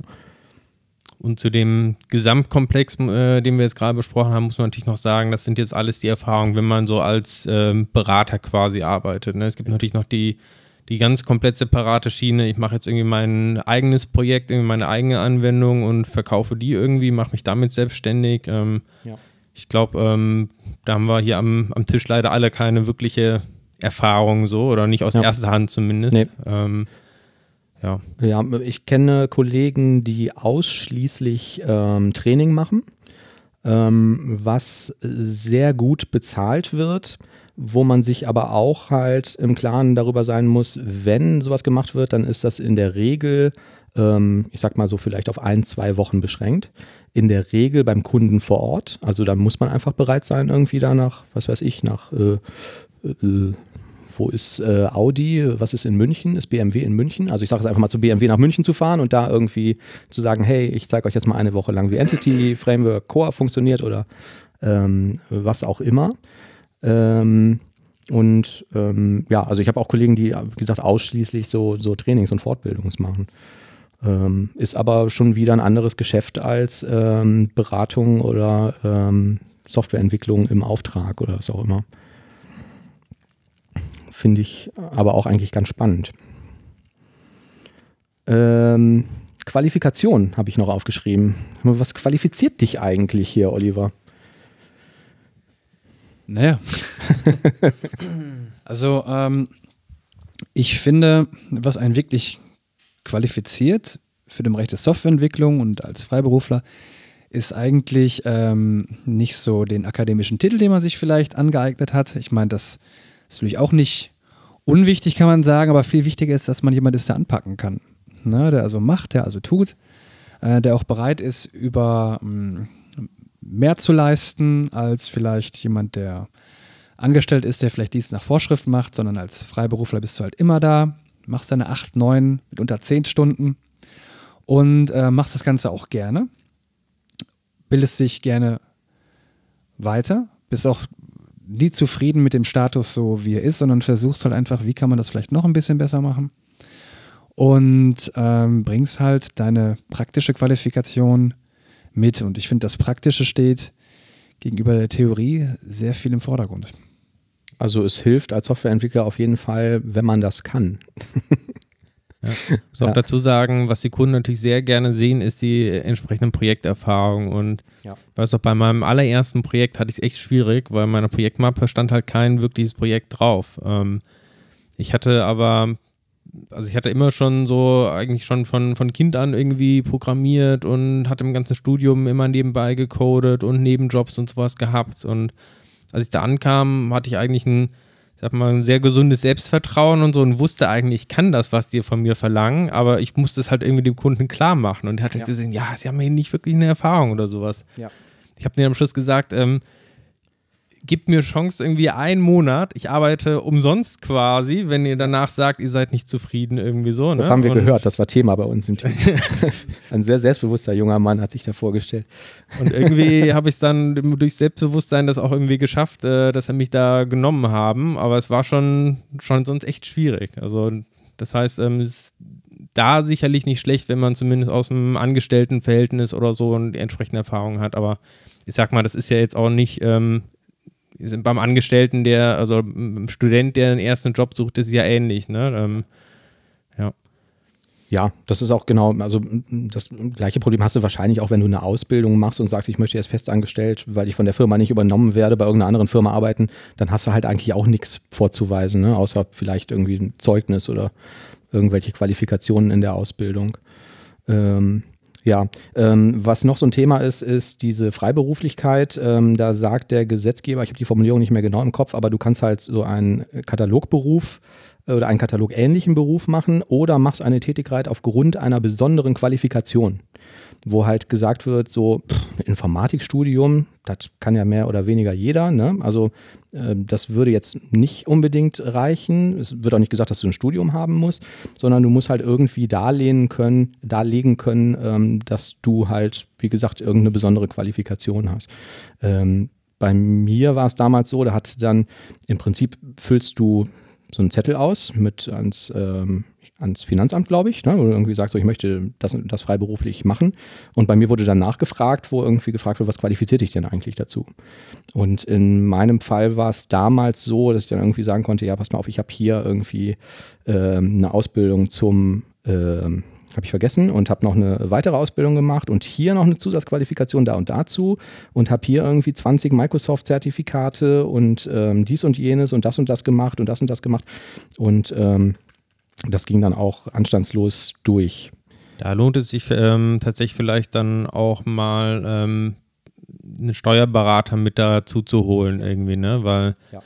ähm, da gibt es halt auch vielleicht bestimmte Sachen, die man einfach beachten muss irgendwie. Ich habe mal gehört, ähm, gerade so Formulierungen Beratung oder sowas ähm, sehen die zum Beispiel nicht so gern irgendwie. Gleichzeitig so besondere Qualifikationen, wie du es gesagt hast, irgendwelche Zertifikate, Prüfungen, wo man denken würde, ach, was interessiert jetzt irgendwie äh, das Finanzamt, äh, dass ich irgendwo hier eine Prüfung gemacht habe über HTML5 und CSS3 oder so, ähm, aber kann tatsächlich dann da nochmal zusätzlich zeigen, dass du irgendwie besonders qualifiziert bist. Mhm. Ähm, ja. ja, also es kostet ja auch nicht die Welt, äh, sich da so ein Schreiben einfach oder zumindest mal irgendwie durchgucken zu lassen. Ähm, wenn man eh schon einen Steuerberater hat und das ist, denke ich, auch sinnvoll, dann, wenn man äh, wirklich da einsteigt, ähm, ja. dann kann das vielleicht auch mal drüber lesen. Ja. Bei mir konkret war es damals, glaube ich, so, dass ich habe einfach unfassbar viel Papier dahin geschickt, ähm, als diese Anfrage kam. Ähm, ich habe halt nach der Ausbildung fest angestellt bei einer großen Firma als Entwickler gearbeitet und habe dann noch ein Fernstudium angefangen ähm, was ich dann aber irgendwann nach einem Jahr oder so wieder dran gegeben habe, weil ich gesagt habe, oh, jetzt machst du dann irgendwie nach den zwei Ausbildungen zum x-ten Mal diese, diese Grundlagensachen, ne? irgendwie, was man dann halt so machen muss, ne? irgendwie Grundlagen der imperativen äh, Programmierung, Grundlagen der deklarativen Programmierung, bla bla bla, hast du nicht gesehen. Und ich gesagt, das bringt mich jetzt persönlich nicht weiter. Ähm, was kann ich denn sonst noch machen? Und dann habe ich angefangen, Microsoft-Zertifikate zu machen und habe irgendwie alles gemacht, was mir da damals irgendwie in die Finger kam und so. Und dann hast du einfach hinterher einen riesen Stapel Papier mit irgendwelchen Zertifikatsunterlagen und das äh, habe ich denen dann irgendwie angehangen und ich ähm, ich unterstelle jetzt, dass da im Finanzamt hat natürlich auch niemand jetzt irgendwie eine konkrete Ahnung von Softwareentwicklung, aber ich, das sieht dann, macht wahrscheinlich auch schon Eindruck, wenn da irgendwie tausend Seiten dranhängen. So, guck mal, das kann ich alles. Und das kann der Student, der jetzt gerade von der Uni kommt, vielleicht nicht. Ähm, ja. Äh, Weiterbildung. Weiterbildung? Ich würde gerne die Prüfung bei Microsoft machen, aber geht ja nicht. geht ja nicht, ja, genau. Ähm, pff, ja, schwer zu sagen. Ne? Also du musst halt kontinuierlich am Ball bleiben. So was. Ich meine, das machst du ja eh immer. Ich meine, du bist ständig auf Stack Overflow, du bist ständig irgendwelche Videos am Angucken. Ja. Also über Pluralsight, du, du googelst über dir irgendwelche Blogs raus, wo du halt an neueste Informationen kommst. Ich denke, Daher. das machst du auch als Entwickler, also als engagierter Entwickler, egal ob du selbstständig bist oder, oder angestellt, guckst du dir wahrscheinlich auch irgendwie mal irgendwie das Zeugs an. Ähm, was ganz vielleicht auch nicht verkehrtes ist, wenn man sich irgendeine Entwicklerzeitschrift abonniert, irgendwie die .NET Pro oder zumindest ein Newsletter von denen und einfach mal guckt, was da so Thema ist. Ne? Also es gibt dann irgendwie Hypes und wenn dann irgendwie dreimal in Folge Hey .NET Core äh, auf der Titelseite steht, dann macht es schon mal Sinn, sich da zu Hause einzuarbeiten und damit zu beschäftigen und rauszufinden, was ist denn das eigentlich? Wie man das jetzt macht, keine Ahnung, das muss ja jeder für sich selber entscheiden. Ne? Und also, wenn dann ein Thema da ist, was mich interessiert, dann finde ich es halt ähm, gerade mit so mit den Prüfungen oder sowas, die es bei Microsoft gibt, ähm, ja. auch ganz praktisch, wenn man sich da entsprechend einfach ein Ziel setzt und sich schon mal für die Prüfung anmeldet, die jetzt in zwei Monaten oder so stattfindet und dann ist man, oder dann fühle ich mich zumindest gezwungen, dann auch die Prüfung zu bestehen irgendwie und äh, ja. gucke mir das Zeug dann auch an. Ne? Das hilft vielleicht nochmal als zusätzliche Motivation. Ja. Also ich kenne jetzt vor allem die von Microsoft, da gibt es ja auch ähm, entsprechend andere ähm, Institute, die sowas anbieten. Ja. Ich glaube, bei Microsoft sind die 150 Euro oder sowas, kostet da so ein Zertifikat mhm. in der Regel. Ja, was man auch von der Steuer absetzen kann, genau. ne? also auch als Angestellter oder was vielleicht sogar ein Arbeitgeber mal bezahlt, ne? wenn man irgendwie sagt, hey, ich habe mich da in der Freizeit die ganze Zeit mit beschäftigt, bezahlst du mir dann wenigstens die Prüfung oder irgendwie die Lernmaterialien. Ähm, auch da kann man Präsenzkurse machen und sagen, ich mache jetzt mal zwei Wochen lang so einen Mock-Kurs vor Ort, die sind dann zugegebenermaßen relativ teuer. Oder man kauft sich das Buch und arbeitet die durch. Ne? Ähm, wie gesagt, die, also das hängt, glaube ich, auch von den individuellen ähm, Vorlieben ab. Ich glaube, ihr benutzt auch ganz gerne Pluralsight, ne? Das ist ja so ein Video-Tutorial-Seite oder habt es zumindest in der Vergangenheit ja. mal ganz genutzt. Ja, ja. Ist auch, glaube ich, wenn man ein, jetzt heißt es ja nicht mehr MSDN-Abo, sondern ein Visual Studio-Abo hat, mhm. äh, glaube ich, mit dabei. Also zumindest bei den höheren Varianten. Ja. Ähm, ja. Die sind sicherlich nicht schlecht. Ähm, für diese Prüfungsvorbereitung habe ich mir auch manchmal welche da reingezogen. Aber ist ja auch nicht, nicht jedermanns Sache. Ähm, stimmt, genau. Also das, wie gesagt, das hängt von den besonderen oder persönlichen Vorlieben ab. Ähm, du kannst auch sagen, ich mache jetzt irgendein Spielprojekt bei mir zu Hause und versuche da irgendwie rauszufinden, was jetzt da die äh, Merkmale dieser Technologie oder die besonderen Sachen in der Praxis sind oder so. Ne? Oder ihr hört einfach genau. unseren Podcast. Dann. Oder ihr hört einfach unseren Podcast, genau, ja. Ähm, ich muss aber auch sagen, wenn man jetzt nicht in der Lage ist, sich sowas selber irgendwie zu erarbeiten, ist es vielleicht, ich weiß nicht, klingt das überheblich, dann ist es vielleicht auch der falsche Job. Also .NET Core kommt raus und du kriegst es nicht auf die Kette, dich da irgendwie einzuarbeiten. Schwierig. Ja gut, insbesondere wenn man als Freiberufler relativ häufig dann auch irgendwie Projekte wechseln möchte. Ja. Ähm, ja, das ist ja noch wichtiger, auch wirklich sich ja. mit neuen Technologien zu beschäftigen. Wenn ich immer in dem gleichen Projekt bin, dann habe ich ja einen gewissen Technologie-Stack. Ja, da hast du recht. Auch da ist es natürlich ja. gut, wenn ich links und rechts irgendwie schaue, aber ja. solange ich den aktuellen Stack kenne, irgendwie komme ich zumindest, sage ich mal, zurecht irgendwie so oder kann da produktiv irgendwie arbeiten. Ähm, aber wenn ich darauf angewiesen bin, dass ich vielleicht in drei Monaten ein neues Projekt suchen muss, dann hilft es mir vielleicht irgendwann nicht mehr, dass ich ja. äh, .NET 2.0 oder sowas mache, nur weil es jetzt irgendwie in dem da, vorherigen Projekt irgendwie gefordert Da war, hast du ne? völlig recht, genau. Also ich habe auch einen ähm, Kollegen, der ist der Mega-Experte in Deutschland zum Thema SQL-Server. Und ähm, der macht halt nur das der kann unfassbar hohe Stundensätze verlangen, ähm, muss dann aber halt auch im Gegenzug damit legen, dass die Firmen sagen, ja, pass auf, dann komm mal vorbei und dann machst du mal bei uns fünf Tage lang SQL Server Tuning und guckst mal, warum das Ding so langsam läuft und dann gehst du wieder nach Hause. Ähm, also die Frage ist halt auch, ob man sich vielleicht macht das Sinn, das muss wie gesagt jeder für sich selbst entscheiden, sich auf irgendwas ausschließlich zu konzentrieren und sagen, ich mache nur das und ich mache vielleicht nur, keine Ahnung, Entity Framework Performance Tuning oder so. Ich kann mir schon vorstellen, dass das funktionieren würde. Wenn du sagst, du bist der Guru dazu und du schreibst vielleicht noch ein Buch. Das Buchschreiben macht sich auch immer gut. Habe ich mal gehört. Ähm, ja, ist auch eine Option. Ne? Aber das, das sind also Themen, mit denen man sich einfach auseinandersetzen muss, wenn man vielleicht auch so einen Businessplan schreibt ne? und sich einfach, was möchte ich eigentlich machen und was möchte ich in fünf Jahren machen. Kann ich das dann immer noch machen, wenn ich sage, ich richte mein Geschäft nur auf äh, Windows Forms aus oder Java 2.0? Könnte funktionieren, ich weiß es nicht. Weil vielleicht gibt es auch wenig Leute, die das noch machen wollen. Ich denke, das ist vielleicht so wie mit Antiquitäten. Äh, wenn man jetzt irgendwie nur Windows Forms kann irgendwie und sich nicht mit anderen Sachen beschäftigt, dann hat man vielleicht schlechte Karten. In 20 Jahren sind das vielleicht die gesuchten Experten, ja. die dann unheimlich hohe Stundensätze irgendwie verlangen ja, können, weil ja, sie Windows Forms noch Genau, wie heute die Typen, die supergeil Kobol programmieren können auf der AS200, die irgendwo seit 30 Jahren in der Ecke steht. Ähm, ja, und die dann da irgendwie utopische Zahlen aufrufen. Ähm, letzte Frage noch, welche Trends in den Unternehmen seht ihr in den Unternehmen, in denen ihr Projekte macht? Pff, schwer zu beantworten. Also generell ähm, ist äh, also das ist, das ist kein Trend, aber ähm, ich habe das Gefühl, dass es wahnsinnig schwierig ist, an gute Entwickler zu kommen.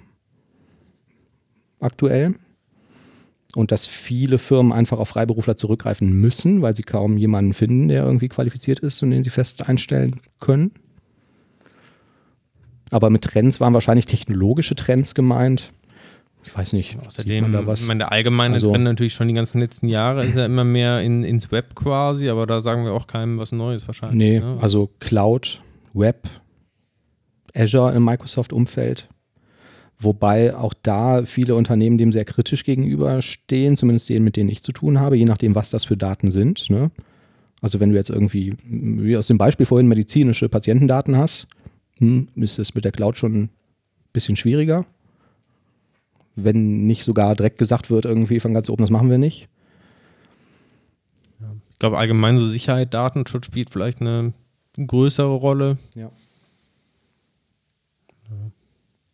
Ja, ich kann jetzt keinen, also keinen, keinen generellen Trend ausmachen. Ne? Es geht von, also in meiner Wahrnehmung von, von .NET Classic jetzt ähm, weg, aber auch schon seit mehreren Jahren zu, zu .NET Core. Also man nimmt schon irgendwie die, man folgt schon dem Technologietrend, der jetzt von Microsoft vorgegeben wird. Ja. Na, also weg vom .NET Framework hin zum .NET Core.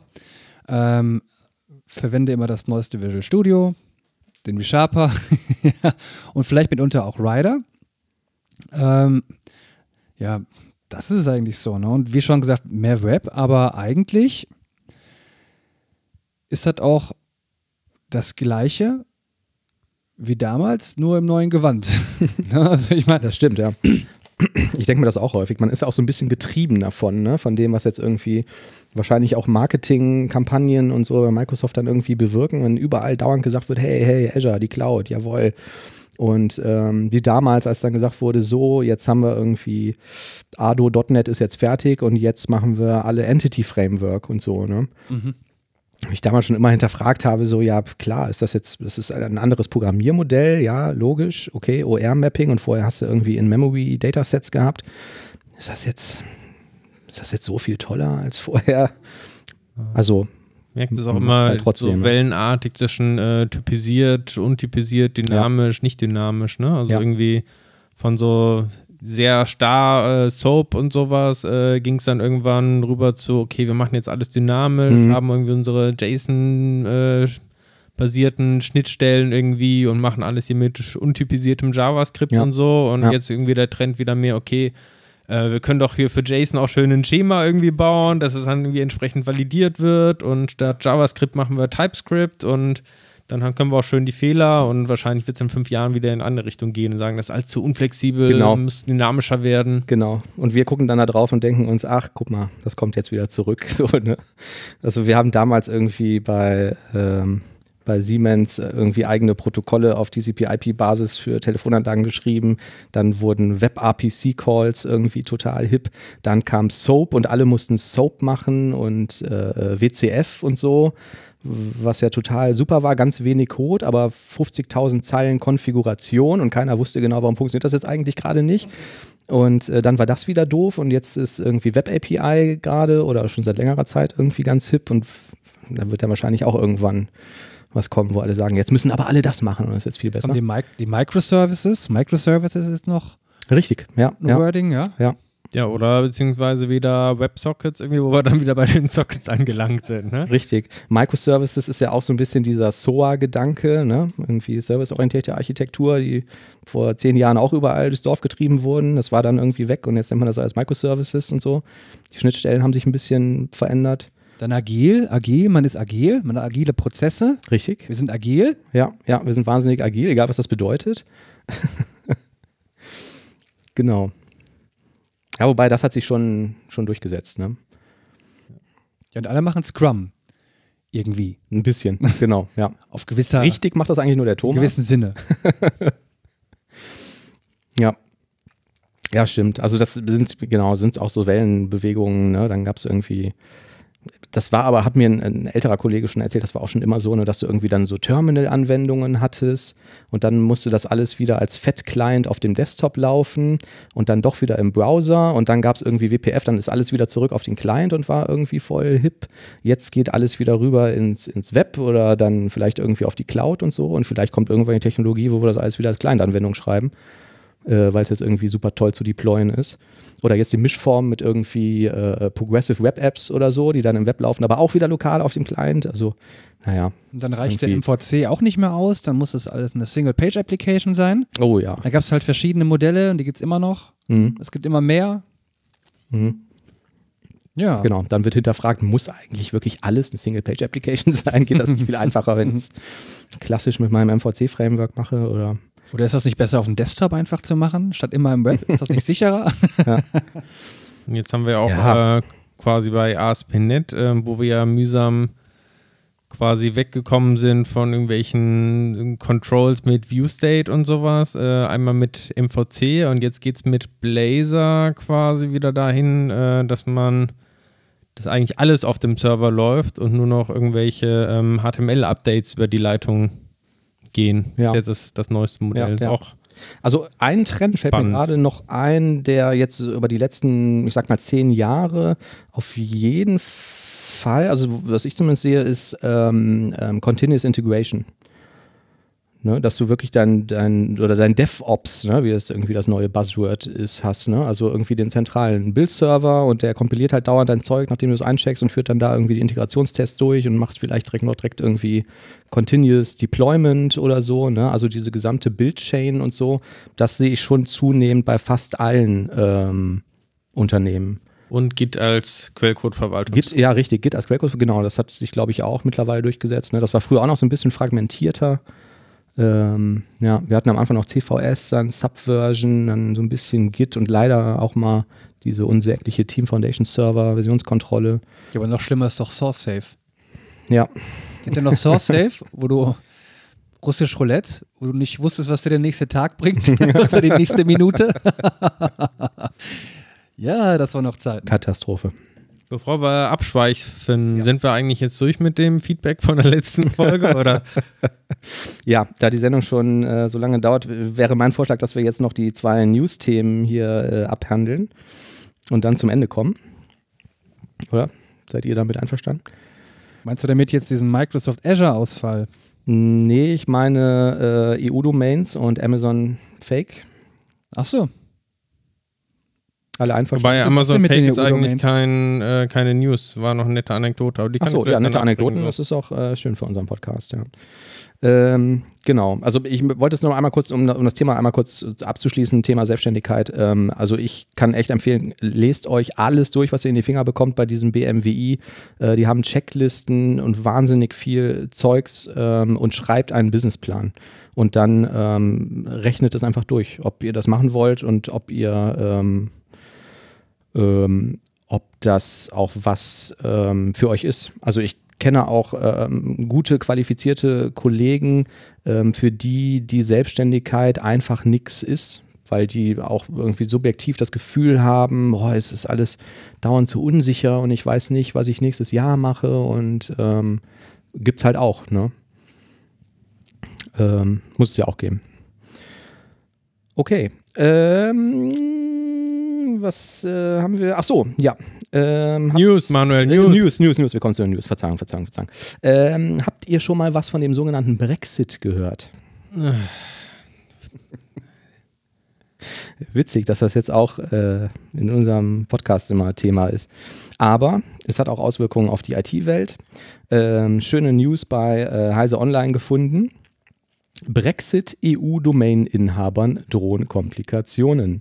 Der Registrar der EU-Domains, ne? also nehmen wir mal an, ich habe eine Volkswagen.eu-Adresse, schlechtes Beispiel, äh, sagt mal einer eine britische Firma.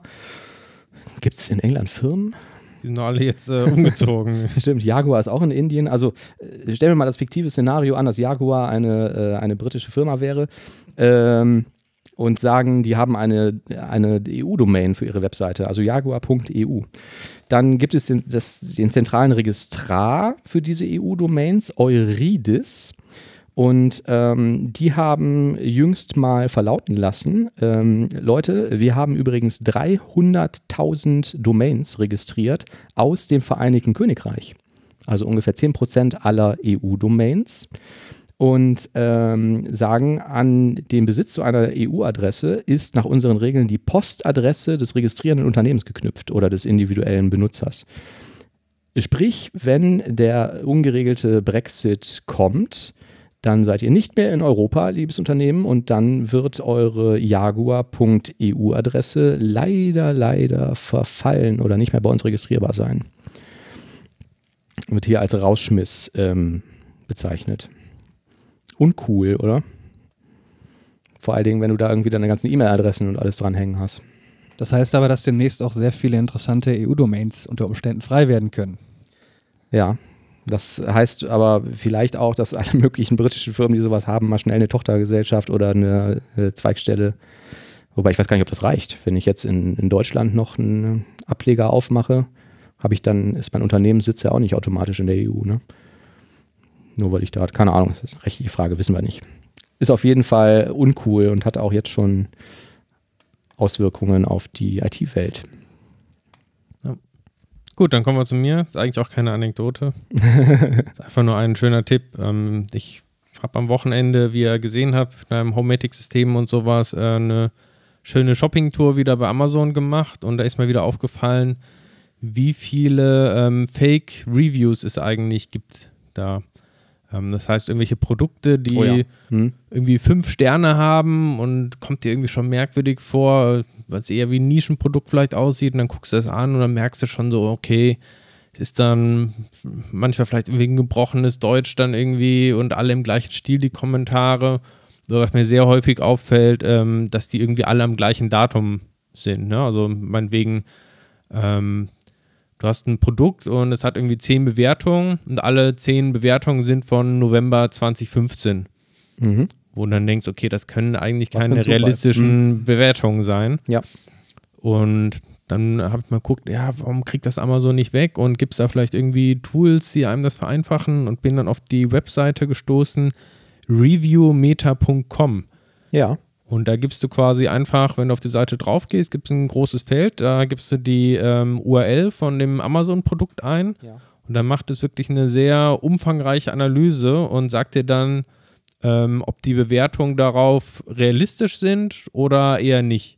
Mhm. Und ähm, begründet das vor allem auch extrem genau. Also ähm, das ist nicht einfach so, ja, okay, das sind hier alle Fake-Reviews, sondern die sagen zum Beispiel, okay, 50 äh, Prozent der Bewertungen sind irgendwie in dem Zeitraum von dann und dann gemacht. Und die Wahrscheinlichkeit, dass es jetzt irgendwie äh, jetzt rein zufällig so ist, ist unter 1% irgendwie. Ne? Oder die sagen, okay, von den Leuten, die da kommentiert haben, ähm, da sind jetzt irgendwie 30% oder sowas, ist das einzige Produkt, was sie bewertet haben, wirklich dieses Produkt. Ja.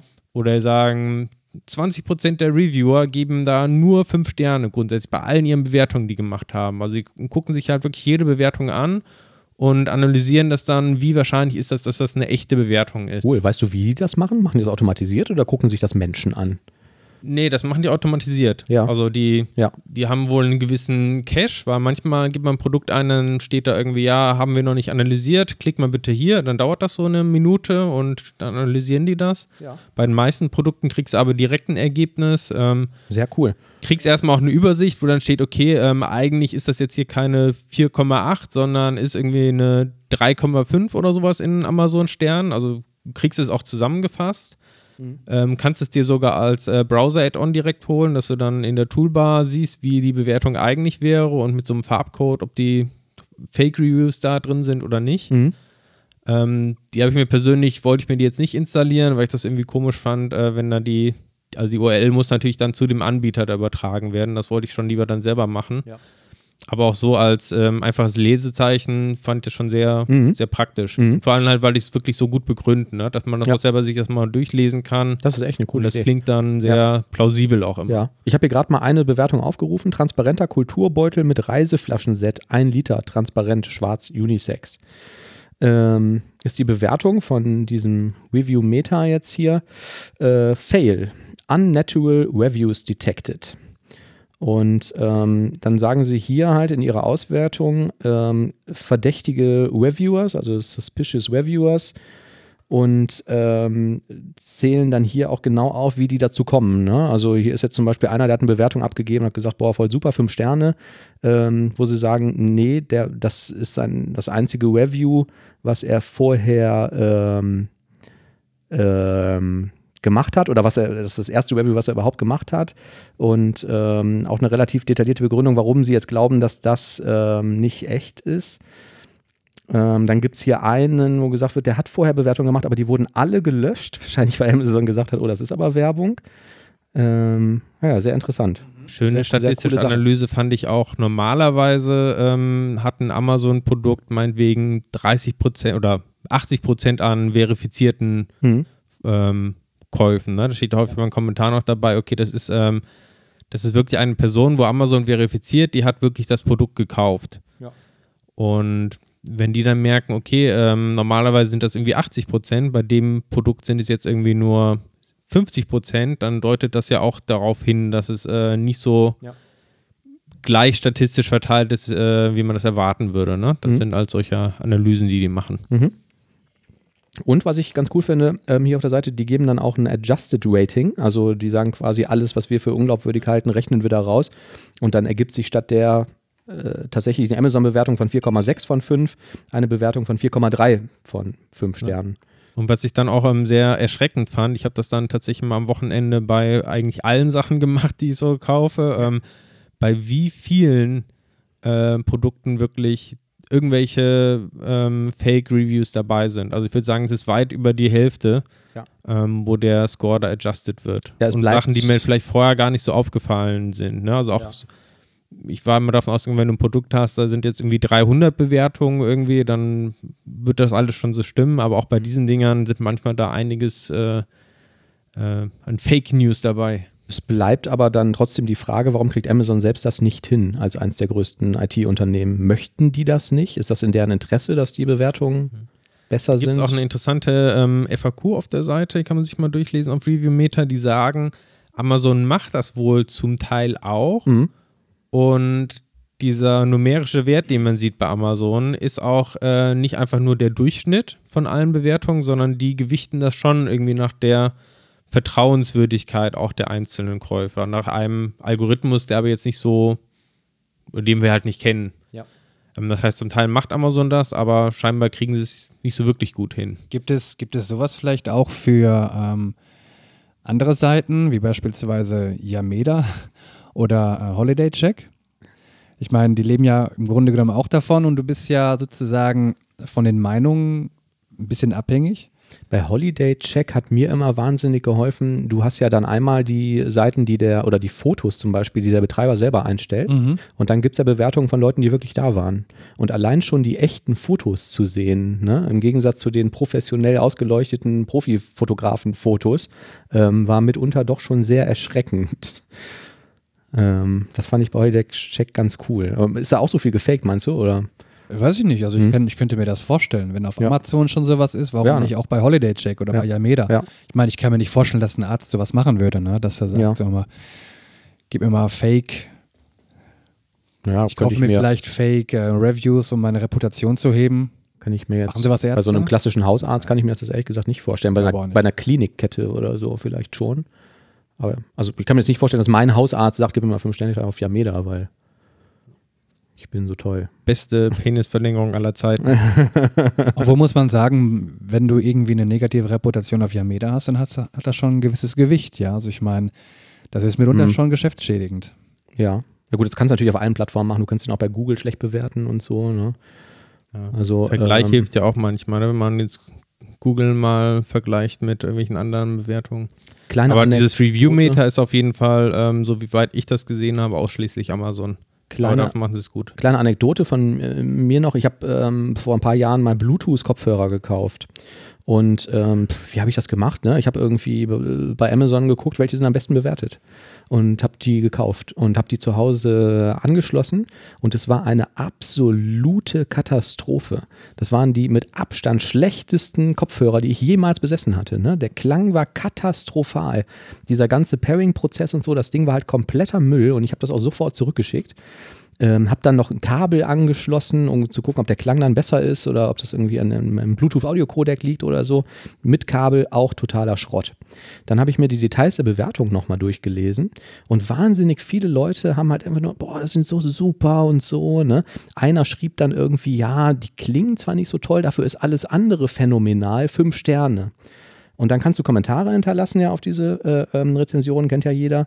Und dann habe ich irgendwie als Kommentar mal gefragt, ähm, mal Entschuldigung, kurze Frage, ja, du hast jetzt hier Kopfhörer bewertet. Für mich persönlich ist das allerwichtigste Kriterium einem Kopfhörer der Klang. Und du sagst, die klingen zwar scheiße, aber alles andere ist toll und deswegen gebe ich fünf Sterne. Ne? Wie, wie kommt das? Und dann hat der Typ tatsächlich geantwortet und hat gesagt, ja, das liegt daran, dass ich für diese Bewertung bezahlt werde.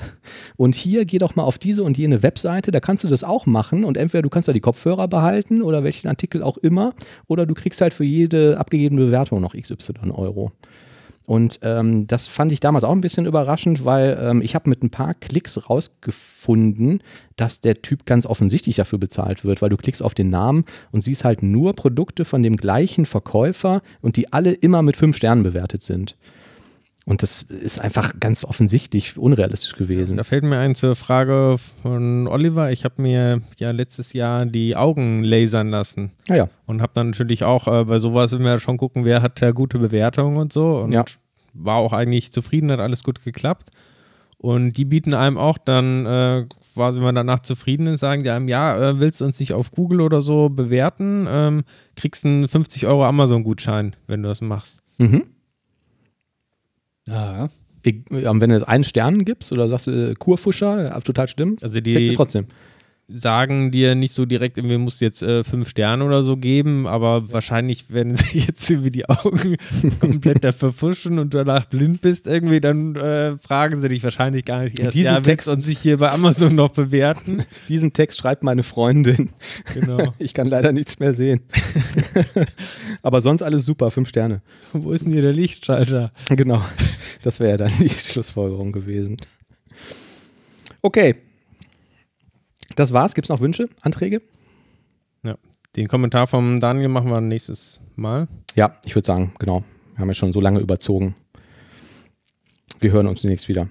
Ja. Aber danke nochmal für das viele Feedback. Ja, War ja, freut mich auch immer. Mal. Genau. Wir lesen nicht immer äh, alles vor. Manchmal leite ich euch ja auch irgendwie Sachen weiter, die ich per, die ich, oder das mache ich eigentlich immer, wenn ich die per E-Mail bekomme. Äh, viele Sachen kommen auch über Twitter rein. Unser Account ist unterstrich DevCouch. Der echte DevCouch-Account ist irgendwie belegt, aber seit Jahren tot, aber wir kommen da irgendwie nicht dran, blöderweise. Ich habe es schon mal versucht. Ähm, also unterstrich DevCouch. Webseite ist www.devcouch.de, da könnt ihr den Podcast abonnieren. Da gibt es auch einen Webplayer mit Kapitelmarken und die ganzen Shownotes und Links, von denen wir erzählen. Und äh, es hilft uns, wenn ihr auf iTunes geht und uns dort fünf Sterne hinterlasst, weil wir dann im iTunes-Ranking nach oben klettern. Und es schadet auch nicht, wenn ihr uns bei Spotify zum Beispiel abonniert, wo wir jetzt auch ähm, drin sind. Auch wenn ihr uns schon im anderen Podcast-Player vielleicht habt. Sollen wir Vielleicht, Amazon-Gutscheine Vielleicht, verleihen? wenn ihr uns, Ja. sagen, vielleicht, wenn ihr uns fünf Sterne gebt, Vielleicht verlosen wir auch mal einen 50-Euro-Gutschein von Amazon. Wer weiß. Zwei dumme Eingedanken. Ähm, ja, ich weiß nicht. Nee, wir machen das ganz seriös. Wir haben die fünf Sterne doch wirklich verdient, oder? Selbstverständlich. Ja. Und genau. wir freuen uns natürlich immer über jede Zuschrift und wir ja, fühlen uns dadurch sehr gewertschätzt. Äh, Andreas hat noch geschrieben, er hätte den Witz vom Oliver gerne gehört aus der letzten Sendung, wo wir den dann leider rausschneiden mussten. Ich weiß gar nicht mehr, was war das denn nochmal gewesen? Das war das mit Mit dem dem Zimt und Zucker? Äh, ja, auch und mit dem äh, ähm, äh, Nagel und dem Baby. Um Gottes Willen, das, das fand ich witzig. Nee, das war wirklich nicht lustig. Der andere war auch nicht Nee, lustig. können wir jetzt auch wirklich nicht erzählen. Nein, Vielleicht beim nächsten Mal. nein. auch nicht. Okay, tschüss.